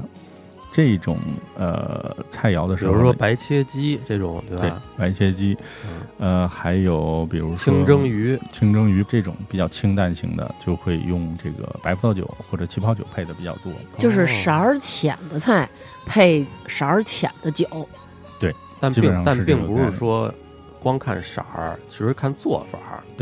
这个其实西餐里面呢是讲究红酒配红肉，白酒配白肉，但是我们中餐的这个烹调方式是非常非常多样化的。嗯那所以我们应该看成菜的颜色，成菜的颜色越深，你可能配的这个酒的颜色就越深；嗯嗯那成菜的颜色越浅，可能你配的酒的颜色就越浅。嗯这个是一个呃大概率的这样一个成菜，你说那那意思就其是实做好就了的是色儿越重的超越重的，啊，或者说酱汁儿浓的对，味道浓的，听众朋友问啊，咱们在家日常喝红嗯酒，比如说今天我们两口子现在开始要看《法制进行时》了。嗯我们打开了一瓶红啊酒，嗯然后呢，也不吃任何的主主菜了，嗯我们就想吃点零食。嗯这个时候，红酒配什么零食比较好呢？嗯花生米，对吧？辣条、嗯，薯片儿、素丸子，瓜， 哎，你就知道素丸子、炸胳肢核嗯，最爱吃素。哎，就这些配什么比较好呢？呃，就说我们刚才说的这几样吧，比如说胳肢盒，呃，一般来说呢，应该我觉得配起泡酒会好一点，因为它的蘸那个我以为你酱油说汁燕儿，京 呢，呃，配燕京当然是最好的搭配了。 退而求其次，凑合喝点葡萄酒的话，就来点白葡萄酒啊，起泡酒会比较好，因为酱油这个东西呢，也是会有引发这种矿物质感觉比较浓郁的这种感受。有的时候，呃，配不好的情况下呢，就是你感受到这个酒比较苦，哦或 者有一股土腥味儿，嗯，或者说特别酸，这个说明你搭配的就不是特别好。嗯，那一般的，除了这个搁着以外，刚才说的花生米跟薯片儿嗯这俩东西是全世界最牛逼的下酒菜，就是不管喝什么酒，我觉得都特别好，对红的、白是的、桃红的、起泡的哦，中国白酒、啤酒都可以啊我喝凉白开都能拿这俩顺下去。嗯 啊，那是饿了。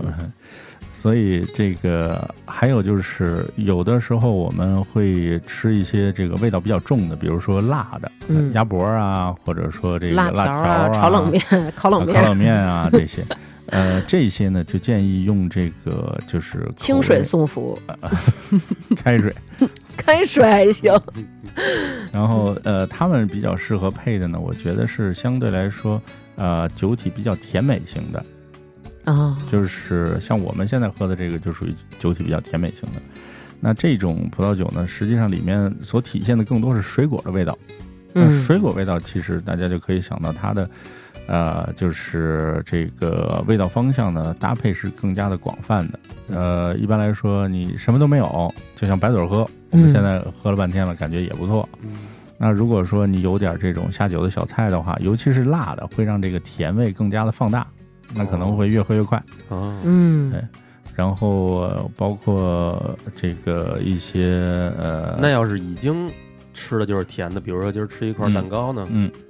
那就肯定要配甜酒了。啊，因为甜的东西还再配甜酒，甜酒比较适合搭配的是又甜又腻的东西，比如说这个芝士蛋糕，啊，对，芝士蛋糕啊，或者说巧克力蛋糕啊，这些一般来说都是配甜酒会比较多，包哦，我括还我中还餐里面我还比较以为腻这的。腻呢，这样会那你不能那么想，你吃一块芝士蛋糕，您配酸辣汤，那也不行啊，对因为吧？甜的东西呢，如果配这种红葡萄酒，嗯呃，你的味道感觉是它除了酸以外没有其他的了，哦因为它是很绵密的这种甜味的感对觉。对对，那什么有零食要配白的葡萄酒吗？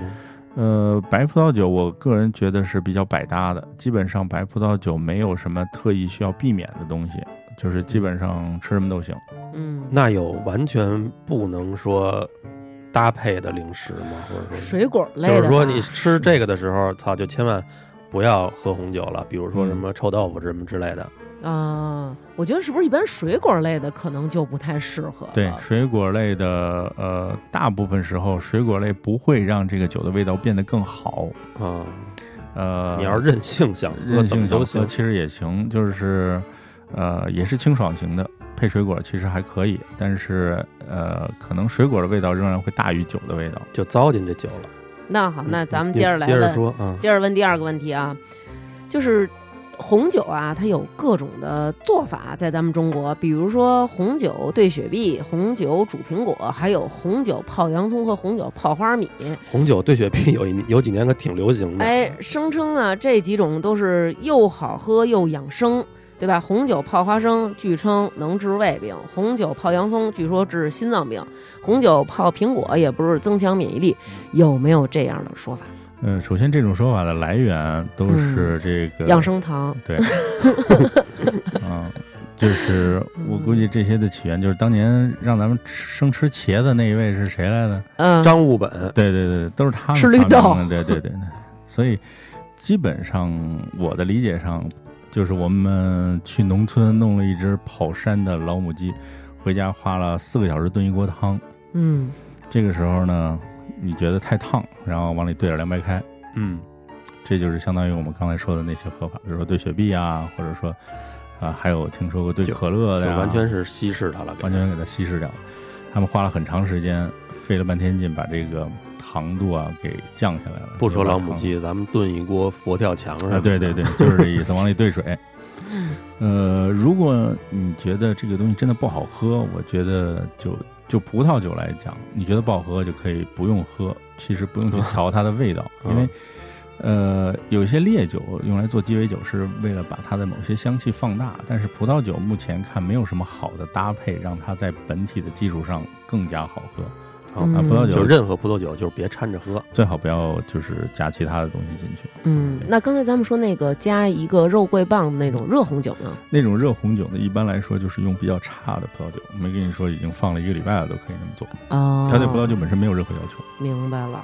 那咱们听众朋友还问了啊，说我要是买一个五十多块钱、八十多块钱的这么一红酒啊，我给放上一两年，就是在保质期内啊，我给它放上一些年份，可以媲美几百块钱、上千块钱的红嗯酒就吗。是说他那意思想给它放陈年了。哎，对对，对，放成陈酒 对，嗯，呃，首先说呢，五十块钱的最好就别买了，哦，然后呢，呃，这个葡萄酒在做的时候呢，实际上是有它自己的一个方向的，就是酿酒师想把这个酒做成一个陈年的葡萄酒，还是想做成一个基饮型的，就是越新鲜越好的。嗯 嗯呃，葡萄酒的感觉其实跟这个蔬菜水果有一些类似的地方，有一些东西是放时间长了更好，比如说你买一南瓜，可能跟家搁一个礼拜更面糊了，更好吃。嗯但是呢，你买条黄瓜要放一礼拜，可能就不好吃。嗯，有道理。哎哦所以说，呃，对于这个，嗯，大概率来讲，低价位葡萄酒是不适合陈年的。嗯，那么我们就把它在最理想的状态是两年之内喝掉，这还是红葡萄酒。如果是白葡萄酒，便宜的，百十块钱左右的白葡萄酒立刻喝掉。啊，对，如果你能找着今年的，就别喝去年的哦啊。如果说，比如说我们去餐厅点一个 house wine，就是店酒，嗯如果这个店酒二百块钱，你拿过来一看是二零一零年的，那这个酒大部分时间是不太能喝了，就是它哦就是刚才说的那个尸体了，它已经。还有一个呢，就是你要看一些葡萄品种和产地，啊，有一些葡萄酒呢是适合陈年的，而且会，呃，在你买回来之后的未来几年，从这个一个比较年轻的酒发展成一个成熟的、比较有内涵的一款葡萄酒，有一个峰值在，但是并不是放的年份越长越好，因为它的质量曲线呢是一个抛物线，呃，会有一个高点，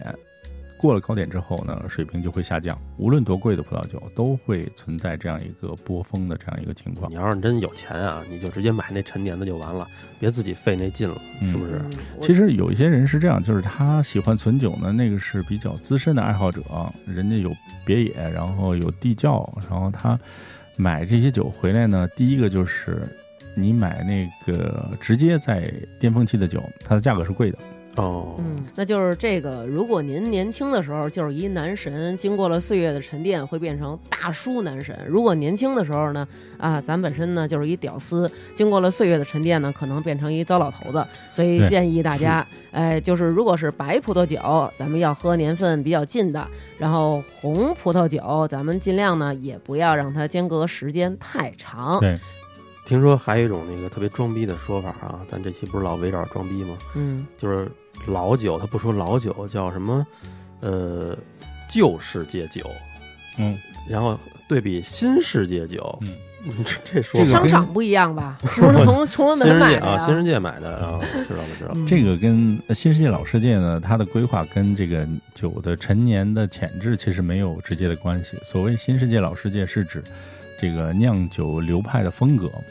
嗯，主要靠地域来划分。因为呃，传统的酿酒国家呢，被定义为老世界，就是主要以欧洲为主，法国啊、西班牙啊、意大利、嗯，德国，包括奥地利啊，还有东欧那些国家都有产葡萄酒，包就括是俄旧罗斯世界就是帝国主义世界，你的意思？然后新世界就是咱列们强咱们是啊，嗯都是列强那种。也其实都是帝国主义，只不过他们哦递的早跟递的晚的问哦，题。新新世界说的又不是一不是商场，也不是说的是这个社会主义制度什么之类的，是吧？新世界呢，就指开蒙比较晚的这些地方，然后比如说澳洲、呃新西兰、澳洲哦呃南非、呃这个美国，还有像阿根廷，他们的酿酒风格相对来说是比较新派的，啊、比较强调这个葡萄本身的味道，比较强调葡萄品种的个性，然后从酿酒手法来讲，也更多是这种适合年轻饮用的。嗯，呃，一般来说，是不是也便宜点儿啊？呃，人工便宜，所以酒就便宜。人工和地，这个是决定了很大的这个葡萄酒的最终的价格的一个因素。嗯 嗯，那还有一个问题，这个问题有点高深了啊。其实我没明白啊，咱们听众问了，说为什么人家说喜欢喝红酒的人都得喝八二年的酒，是因为这种这一年的酒比较狗吗？呃，属狗嗯哎，比较狗。呃，八二年呢是某一些葡萄酒比较好的一个年份。嗯呃，首先说八二年在波尔多的这个左岸，呃，波尔多是个地儿，嗯然后呢，中间有条河，那么这条河的左边儿有几个村儿，这几个村儿在一九八二年的这个年份非常的好，就是葡萄丰收，在采收之前没怎么下雨，然后阳光也不错，然后那一年的这个整体来说，酿出来的酒的水平会比较高。哦，还真是有这么回事儿。对，嗯，但是这个呢，仅局限于某些地区。在我们在就是谈这个葡萄酒质量的时候呢，一般来说你要多放几个维度在里边儿。如果你只放一个年份维度，比如说一九八二年的这个智利的某一款酒，它就不见得好。包括其实，在一九八二年波尔多右岸的葡萄酒，就相对来说比较一般，没有那么大的这种、哦这种呃质量差异。明白了。还有明白什么了？不是，就是说这个， 首先啊，葡萄这个只是在左岸，当时这个葡萄产的比较好，嗯，它葡萄的质量好，那我拿葡萄做出来的酒自然质量比较好。但是同样的，这一年你在右岸或者你在其他国家，你葡萄质是量没有那么好，我知道，但是对啊，吧就是说我啊，或者说大部分人，我估计你拿出这瓶酒，你看着只能认识那个一九八二那几个字儿，嗯你看不出来什么左岸右岸的。是这个还真的是一个比较市场化的一个因素，就是因为，呃，葡萄酒本身是一个舶来品嘛，它给我们传达的信息呢，大部分来说都比较复杂。嗯，我们能够记忆的信息都是我们最容易认识的，所以就是说年份这个东西呢，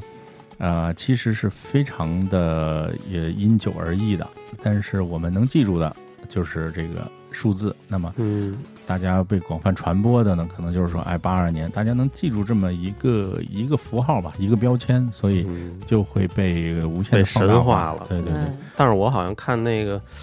之前我有一个视频，我看了看啊，学习了学习，就是说这个看那标上那个地名儿越细，说明这酒越好，是的，是是这意思吗？呃，这个就是普遍在这个欧洲国家，它会有比较系统的这种农业方面的法律，它会规定到这个每一个地区、每就是说每一个省、呃每一个县、每一个村儿，你这个村儿种什么葡萄品种，我给你一个什么样的一个管理方式，你按照我这个方式酿的酒，就可以给你一个作为呃这个第三方的一个质量保证的评级。嗯，呃，上个世纪中叶的时候吧，更多的能给消费者一定的这种消费指向性，比如说，呃，我给你一个等级水平，你按照这个等级水平去买，它就是这个水平线以上的酒。那么后期的发展呢，就是酿酒师，呃，后期从这个农业生产里面解放出来了，呃，他们也越来越有钱了，就是越来越能发挥自己的这种艺术家气质了。那么他们就会说的挺装逼的，挺嗯嗯，听见了，艺术发挥自己艺术家气质，嗯其实后期的酿酒师呢，更愿意在不同的地方种植他自己的这种想法在葡萄园里面。嗯呃，当地规定非要种赤霞珠，但是我觉得这块地，我想试试梅洛这个品种怎么样。嗯那么我经过了十五二十年的这种试验，我发现梅洛在我这块地有非常好的表现。那经过一些行家的这些评价，觉得啊这块地可以，然后这个酒的在市场里的价格也会一路飙升上去。那一些品酒的这种机构啊，包括专业的一些葡萄酒品鉴的人，会给他写一些文章出来，嗯它的价格也会一路飙升。但是呢，你回到农业部出的这种体系里面，它就是入门级餐酒，有可能一瓶餐酒会卖到几千上万。所以这个，呃，在现代的这种环境下呢，就是大家通过等级啊，通过这些地理标识来判断葡萄酒的质量呢，可以作为一个参考，但绝对不是说绝对的一个因素。嗯，哦，那那刚才我说那个地名儿越细，嗯那个到底对不对啊？呃，大逻辑上说是对的，就是说如果它规定到村庄级的话，它肯定有一个基础质量的保证。嗯哦，那来了啊，这个终极问题了啊，呃，拿红酒做面膜，就是直接买一瓶红酒啊，我给它先留出点儿来，拍在我的脸上。还有女生喝红酒，美容养颜、降胆固醇，对心血管有好处，这些是真的还是假的？呃，做面膜这个事儿呢，没体验过，嗯但是。呃，理论角度来讲，它不太适合直接往脸上敷，因为化妆品里面主要添加的这些成分，跟食品里面是完全不一样的。就是所谓红酒面膜呢，它除了有红酒的一个色儿以外，其他里面的成分呢，大部分的作用性成分跟葡萄酒是没有关系的。嗯呃，然后就是这个保健的这方面的效果呢，是说，如果你非要喝酒的话，那么肯定喝葡萄酒是最健康的。如果你长期有饮酒的习惯，就是反正都得喝，嗯，喝点好的。就是那葡萄酒，那这个喝多少也不能说照着瓶儿喝，是吧？嗯，这健康不健康呢？你也得是不是适量啊？一般来说，呃，比较合适的量就是一天两杯，就是说一瓶葡萄酒喝三天，属于比较合适的量。呃，如果说饮酒量比较大的情况下呢，像我自己是一天一瓶儿，到目前为止呢，也没有发现有什么皮肤上的优势，对，皮肤上我皮肤上属于纯胖，往外撑的比较紧致，然后其他方面倒没有感觉有什么特别明显的东西。但是，呃，我的血脂相对来说是比较低的，然后血管弹性也不错。这个就是跟你喝啤酒和喝白酒可能相对来说带来的这个危害会更小一点儿。还有就是喝葡萄酒的时间一般来说拉的会比较长，尤其是你自己在家自斟自饮的情况下，呃，速度会比较慢，对于肝脏的伤害可能也会更小一点。时间上就是咱是晚上喝好啊，还是什么时候喝好啊？睡前前睡觉前喝一般来说都是晚上吧，早上就开喝那属于腻的。 也是也是也是。哎，这葡萄酒这么多种款，有没有区？比如说喝完了有时候的区别就是，比如说有的喝完了可能是话密，有的喝完了是高兴。哎，我觉得这看有人的。啊，对对啊对，这是啊分是吧人啊啊，啊这样这样这样，对你像徐哥喜欢说英语，对吧？哦哎，这是分人，他喝什么他都喜欢说英语。那你既然提到这个晚上喝了啊，咱们有一个听众，他问了一个问题，他说哪一款红酒啊比较助兴？他提的呢是性爱的性，然后呢还有呢就是有什么玩法和喝法。就是跟床上喝是吗？对，就是能够哎，首先一个得看自己长相，然 后那个后还得边看儿身体素质是吧？对对对身体素质。啊，不能喝两瓶倒了。其实，呃，葡萄酒呢，对于促进两性关系这方面呢，没有一个可追溯的依据，说有更好的这种、这种、这种，就是数据。还行还行，我差点以为你要胡诌出一些真有这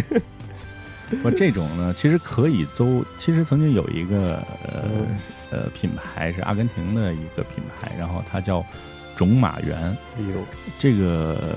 葡萄园呢，包括了一个非常大的一个马场，它的这个庄园主是非常喜欢骑马的。嗯然后呢，这个所以就给这葡萄园起名叫种马园。但是呢，后来呢，被某经销商这个曲解利用，说种马园，因为这个红葡萄酒啊是壮阳的，哦，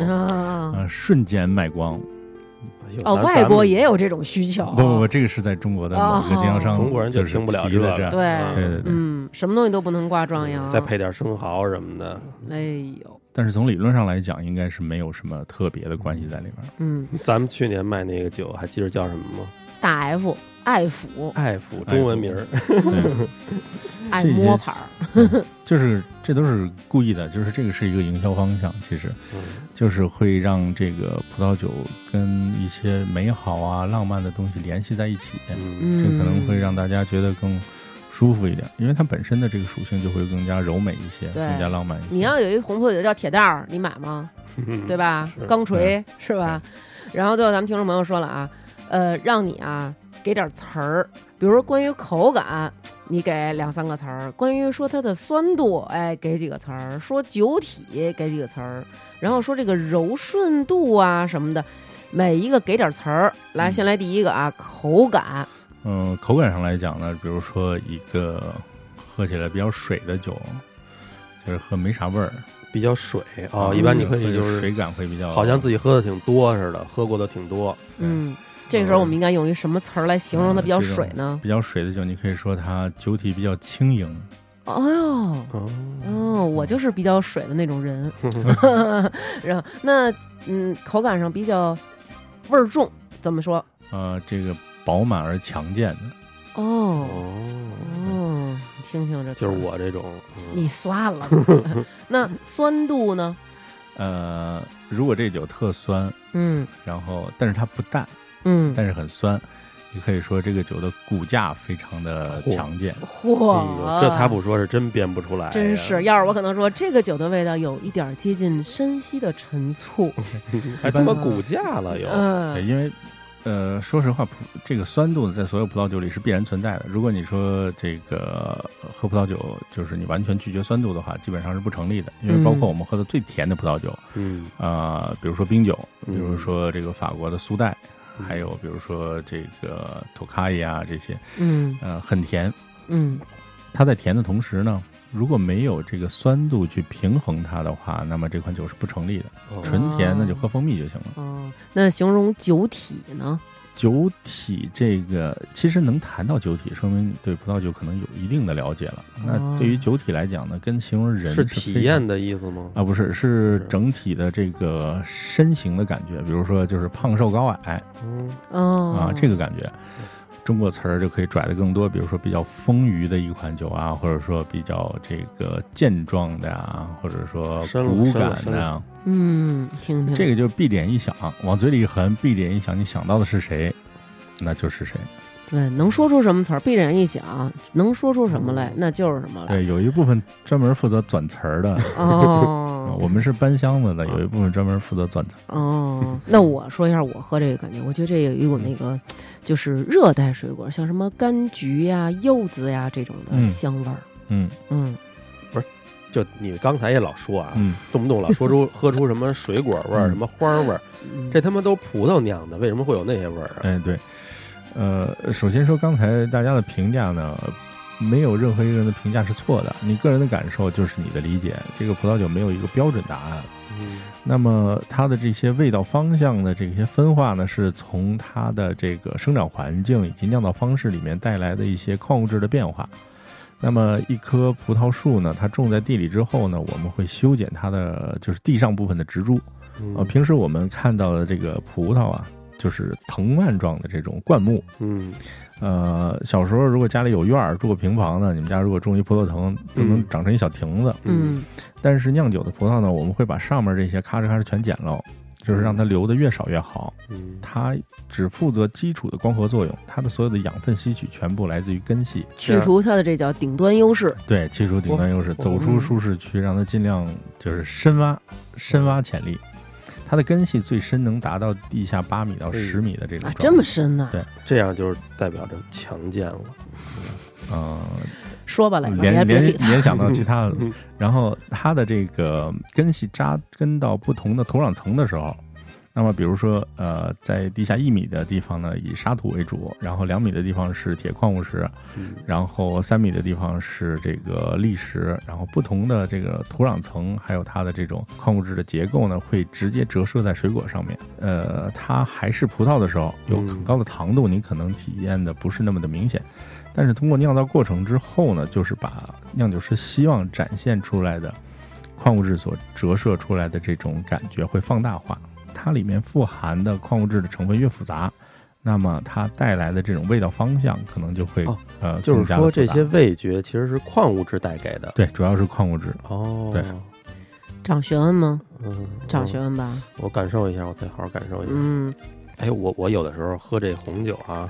喝完了以后嘴唇发紫，印堂倒没发黑我啊。主要是他那个特别邪乎，因为他那个嘴上有那种小裂纹儿或者干皮什么的， 喝了以后是一块儿一块儿嗯跟的他妈黑吃了死耗子似的。那个这个会不会是有假？有酒，这个是比太较直白了。对，嗯这个比较常见的一个问题，就是很多嗯朋友喝完酒之后，连嘴唇、牙、舌头头，都带颜色，这个是花青素在你这个舌头上或者牙上的一个沉积，这个是一个非常正常的一个现象。因为如果是色素的话，它的染色应该是平均均匀的，就是无论说是你的这个舌头上啊，或者说是在这个嘴唇上，应该是呃圆润的一块儿整体的颜色，而不是说只在这个固定的部分有一个深度的着色啊，旁边是颜色没有的这种情况。嗯，所以一般来说，呃，假酒反而不会带来这种染色的状态啊。啊那我这喝着好东西了还，对，嗯，这玩意儿有假酒吗？呃，有啊，葡萄酒有假酒，呃，这个东西以前我也觉得是没什么假酒，因为说实话，葡萄酒的销量呢，在中国并没有那么大。呃，做假呢，这个东西你一定要有规模效应嘛，然后单价够高，你才能挣得到钱。那么他们所做的呢，都是市场流通量比较大的，就是分销比较容易的。然后法国的一些这种比较知名的，呃，对，主要仿的是知名的，因为仿知名酒的它的利润会比较高嘛。嗯然后有几种不一样的，就是有一种是仿特别贵的酒，仿特别贵的酒呢，这部分人呢是具备一定知识水平的，然后他们也是呃怎么说下了功夫的，从包装上。呃，因为中国的技术还是非常发达的，你想做什么样的瓶子、什么样的标，造造假技术，这有可能比原厂的还好，是吧？中国还有真皮 LV 呢，就是在法国都没有，是吧？然后这个，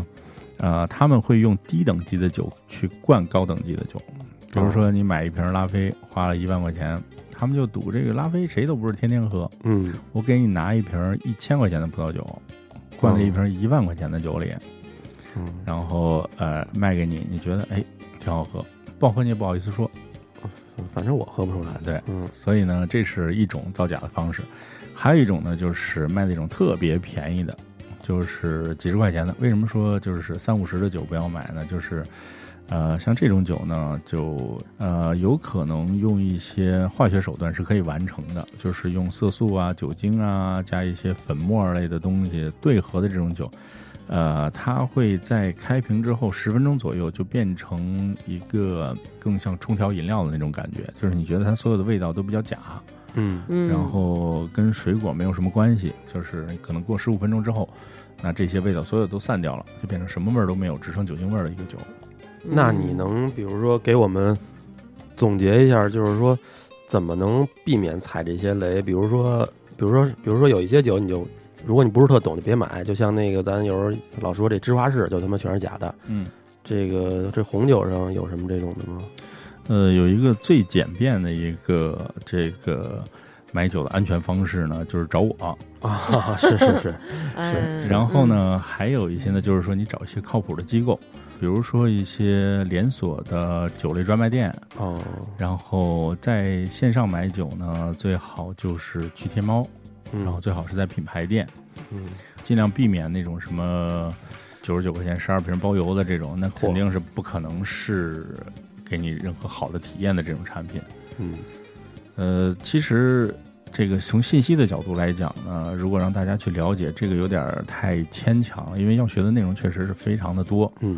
那么我们平时能判断的，可能就是从渠道方向。嗯如果说你能有一个稳定的这种渠道的话，那么其实是最安全的一个选择，就是找一个靠谱的人，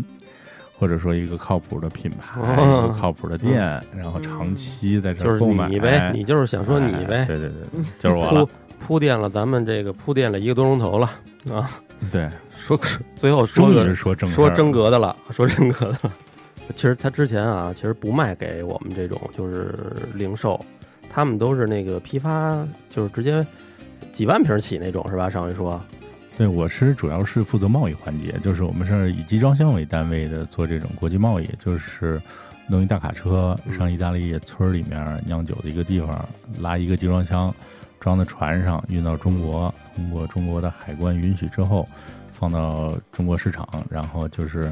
会有很多的分销商，然后把这些酒卖到不同的渠道里面去。所以我们这种公司你在市场里是基本上见不到的。嗯，反正我觉得一是保真，二是它这价格肯定就是没经过一层层的这个剥削，嗯是吧？嗯，咱这回好不容易又给人家叫来，肯定得放点血。能能有多便宜的酒给到我们呀？市场价卖多少钱？去年咱卖过，去年去年咱卖那个可能是偏高端一些，今年嗯我们这死乞白赖跟人说，搞点这个大家就是日常适合日常饮用的，对，给咱们推一个。嗯，想你想给别我们你别给我们沉给我默们给，我们赶紧推一款吧啊。一说正经啊，事我儿们有沉一默。个入门级产品叫嗯月影的，这个产品就是专门为亚洲市场开发的，因为呃，它之前呢我们是不做这么便宜的葡萄酒的，然后呢，因为呃在日本市场是有这个需求，然后经过了两三年的这种口味调整呢，我们。呃，开发了一个专门针对亚洲市场，口味比较圆润、比较偏甜的这样一个酒，嗯叫米露娜月影。米露娜哦嗯 露娜露露娜娜好就是像一意直大都利月是亮的意思。对对对，好多这个玩的那个游戏里头对也有露娜， 呃你那跟那是一个意思吗？ 这这差不多差不多。嗯，上回是你跟我说的，还是我在电视上看，说是有一句话叫什老么年？痴呆了，就是都想不起来是哪啊儿。说什么？你们这个意大利的酒叫喝红酒开始于法国，止于意大利。呃，这个是有这样的一个说怎么法，个是说法啊因为呃，法国的这个葡萄酒酿造商比较会做市场，就是他们的广告啊、市场形象啊做的比较好，带来的后期的效果，大家觉得酒庄就应该是一栋房子，前面一块葡萄园，远处是大海啊，特浪。漫啊！哎对，这个是给它的一个这个叫形象定位吧。呃，就意大利来讲呢，就是对于这个葡萄酒的爱好者来讲，呃，意大利有更多的值得探究的地方，因为意大利整个全境每一个省都产葡萄酒，每一个村儿都有，各村儿有各村儿的高招，它都有自己的这种葡萄品种，但是他没有法国人会做生意，没有法国人人会做生意。我们现在有一个小的酒园，这次十一月份去的时候就感觉特别喜欢，然后想带回到中国市场，然后回来之后做了一定的评估，觉得可以，然后返回去再找他，然后说有事儿明年再说吧，我们已经放假了，一月份再说那。么不敬业呢，特别随意啊，呃，最重要的是生活。其实，如果你没有一个好的生活状态，那么对于葡萄酒来讲，你可能做不出一个非常有内涵、有自己性格的一个葡萄酒。嗯，是不是有点像那个大长今那种感觉？就是说要那个怀着这个吃你饭的这个人的爱意，然后去给他做饭，然后这样他吃的才能健康。你就这这种你感这个觉说的挺法国广告的， 对对是对吗，法国人就是这么说 的，法国人就是这么说的。那法国酒其实说白了是附加值高一些，对，咱们这个可能就是意大利呢，就是还是四目相对。你喝了这个酒之后，四目相对，互相点点头，说：“嗯，好喝吗？好喝，好喝。”就是硬道理。四目相对。我想起刚才说那性三生年性生活的事儿啊那了，个嗯，对 对我们目价格前的市场价格呢，大概在两百左右这个酒，但是如果说啊、能去掉一定的中间环节，然后又能攒起很多人的话，估计一百来块钱。啊，那你也说啊可以你说的百元左右，其实就是比如说我们在外头买，就是差不多可能这一小小两百块钱这酒啊，，对，差不多市场定价是这个这个价位空间。如果说餐厅呢，可能会再稍高一点，因为餐厅的运营成本在里面。有不同渠道，你要尊重它的渠道成本嘛。呃，如果您自己从意大利拉一个集装箱回来，那肯定是最便宜的价格了。就看刘娟这边粉丝有没有这么多，然后大家攒个两三万瓶儿，我们可以发一船回 来，我操，那是最便宜的。哎 听过那种嗯电台里边的那样的节目吗？什么啊听过吗？我来，既然那个雷总今天来到我们这个电台了，啊啊那那听众朋友们其实也是很踊跃的。上次呢，您录的节目呢也得到大家广泛好评。您看这次来到我们这儿，能不能给大家再带来多一些的优惠？因为我们实在是购买量到不了一个集装箱，但是又想以便宜的价格呢买一些酒，在春节期间馈赠亲友或者自己家喝。您看能不能勉为其难，为我们提供一些更大的优惠呢？既然听过都已种经吗这么优惠了，咱们就再给听众来点 惊喜。对，送点儿什么那个充值卡什么的。通常就应该是九九八了，是吧？这种这种节目一般都得得卖九九八。 九九八呢，咱是涨价了，干嘛呢？这是。对，所以我说就没那个必要嘛，就是大家啊、喝着开心就行了。不其实哎行，你别说这个，就得要优惠，哼，我嗯就就是要这个人给消。嗯就要便宜又好。这样吧，就是我们我们有一个非常强的一个自信心，我们觉得这个产品是有百分之百的客户好评度的。呃，所以呢，我们可以做到让你先把酒拿到手，然后呃喝了之后，如果你觉得不好的话，啊由我负责，你可以退给我。别别别别什别，么意思？就是说，咱们那个听众朋友把酒买走了，啊然后我说这酒不好喝，对，不好喝算我的，然后呢，我把酒再给你，酒我不要回来了，然后就是啊把就喝了钱退人家。对，钱可以退。别闹别闹别闹！真的真的吗真的 别闹别闹真的真的，我们已经在中国做了十年了，就是我还没有听说过任何一个人说这个酒不好喝的你。就敢在我们这儿做这种的许诺是吗？他也不是说不好喝，他可能意思就是说不值这个价儿，他那意思可能是这意思吧，就是性价比不到这儿。随便说都可以，就是说只要是这个价格你拿到手里面之后，如果你觉得后悔了，那你就跟我说就不要钱了。就是酒给你，我退款你不都退开着货，喝是了吗，？你都开着喝了，我还怎么退啊？嗯，那那大家要是我们这听众朋友买了好几十万瓶儿，你都 你不怕我们挨个儿组 织就是就是哎，我们就组织听众就要把你干倒。对，恶过两意天我开一个酒店，专门就卖恶意这袭酒，击我你知道这样吗？呃，我刚才说了，我有百分之百的信心，那我们就放一百瓶好不好？我们看看到底会不会有人说它不好。嗯我操！反正我肯定没准是其中之一。啊这些我们都会直接筛选、屏蔽、拉黑，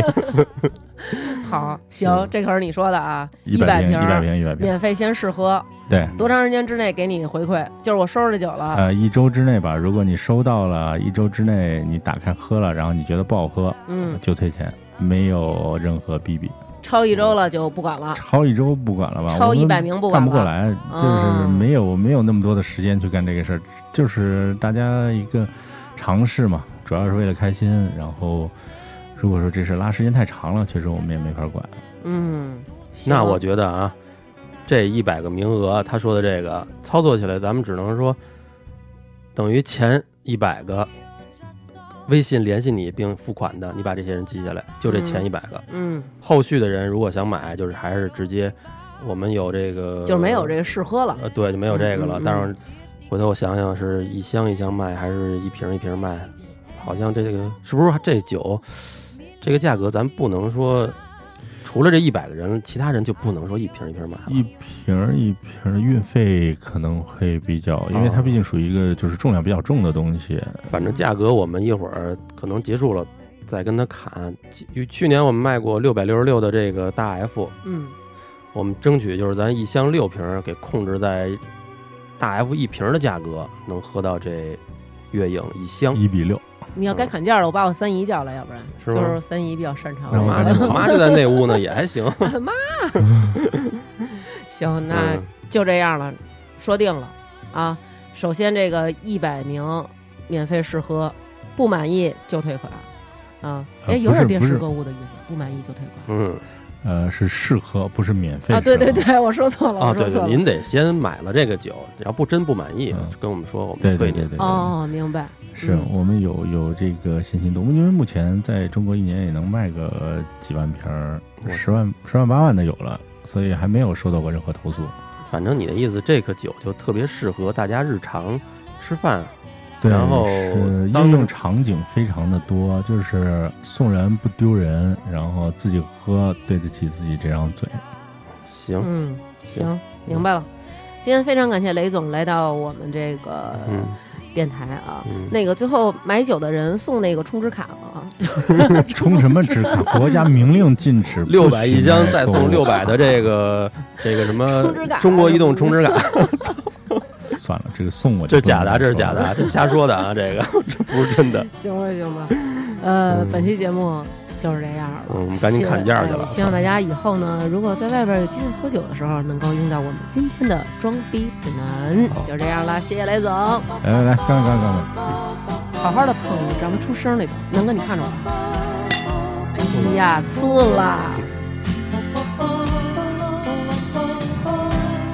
想买这款又实惠又好喝的红酒的朋友们，快微信联系我吧！没有微信的请加大王幺三七九，大王是汉语拼音哦。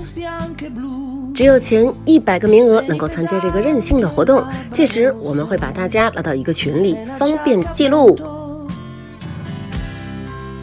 这三期为我们进行打赏的听众朋友有赵云之、Ronan、欧里给的草莓娘、张岩、沈晨明、边宇、田大花、李航航、韩旭、煎饼男子、超爱大王和他的朋友们、不会滑雪的摄影师、不是好奶爸、胖英、王西西不在家、没有抢到首单的梁宇、林同学、星星的婷婷妈妈、永远支持大王哥哥的刘小帅、红红火火火、给点儿哥打 call 的猫老师、徐肉干儿觉得外星人嘉宾太优秀了。成鱼、隔壁小王、我是谁、洛洛的爸爸，每次都改名儿大王姐就不知道我是谁了。张怡萍、美人音姐姐、罗天童、谢老夫、山盟、京城四季、小蕊、朱小雨、史蒂文、木然、露露、密斯康、发发大王粉丝。中年油腻老男人 X Y 康王翔小九四王队队安李晓高雪萌 sexy small monkey 李星云山团结湖王胡闹扎西秀扎西秀扎西德勒么么哒赵冬雨大王的发箍小轩轩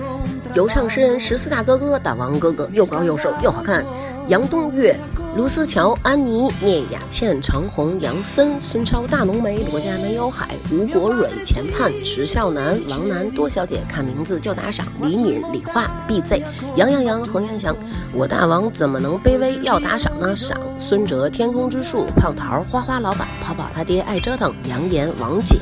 聪聪、张希、田瑞儿、邓丽、如意、钱钱、娟儿、么么哒，大王哥哥要加油哦！大强子、北京青年路、风华绝貌、大美哦牛、杨基迪、大王的贴身小护士、饭桶、喜乐大魔王、金鹿、黄瓜、花萌、慢、等你吃、桥头拉面、周小小小新、李斌、郭小姐、依依、麦兜七七、王一一一一。LQ 陈慧来、大梅忒靠谱、阿夏、舒先生、苏苏、田女士、大王哥哥是漂亮小姐姐呀、伐木斗君、吴小毛、严雨涵、长大的狮子、张楚、德国人民需要我、廖建浩、朝客大王、大王的新女友、亚克萨、泰六、霍英俊、张四喜、赵航、赵航给我拍。五月，意大利怎么这么多主食？来自古蜀文明。火锅中心的大雅杨柳柳。刚才这位听众可好久没有打赏了啊！大饼卷着米饭，就着馒头吃，逗。又有樊文文、北京李咪咪、萌萌哒小橘子、爱娟儿姐的孔孔孔、微微、严雨峰、全世界最可爱的温迪，十三岁花卷儿，我最爱的球块二是小可爱，寿康宫的老阿姨，五竹、镭射眼、秒的庆帝、陈道明、大王哥哥对吕、吴师傅、王峰雄、爱吃面的小贝。鲁伊 Co Hit、宋泰山、小和尚、谢腾飞、基督山、旺旺仙女、王子、大王哥哥推荐的糖花卷儿特别好吃。后场村首富何富贵、玛丽、王小小、十二哥啊、刘杰、徐明明、暗月、大王是我干妈李、王瑶瑶瑶，还有狗体琴。非常感谢大家对我们进行打赏，在这儿我们也要感谢罗德和智云科技为我们提供的设备赞助，拜拜。 Addio cantavi e non per falsa ingenuità. Tu ci credevi e adesso anch'io che sono qua. E, oh, Marta mia Dio, ti ricordo così. Il tuo sorriso, i tuoi capelli, fermi con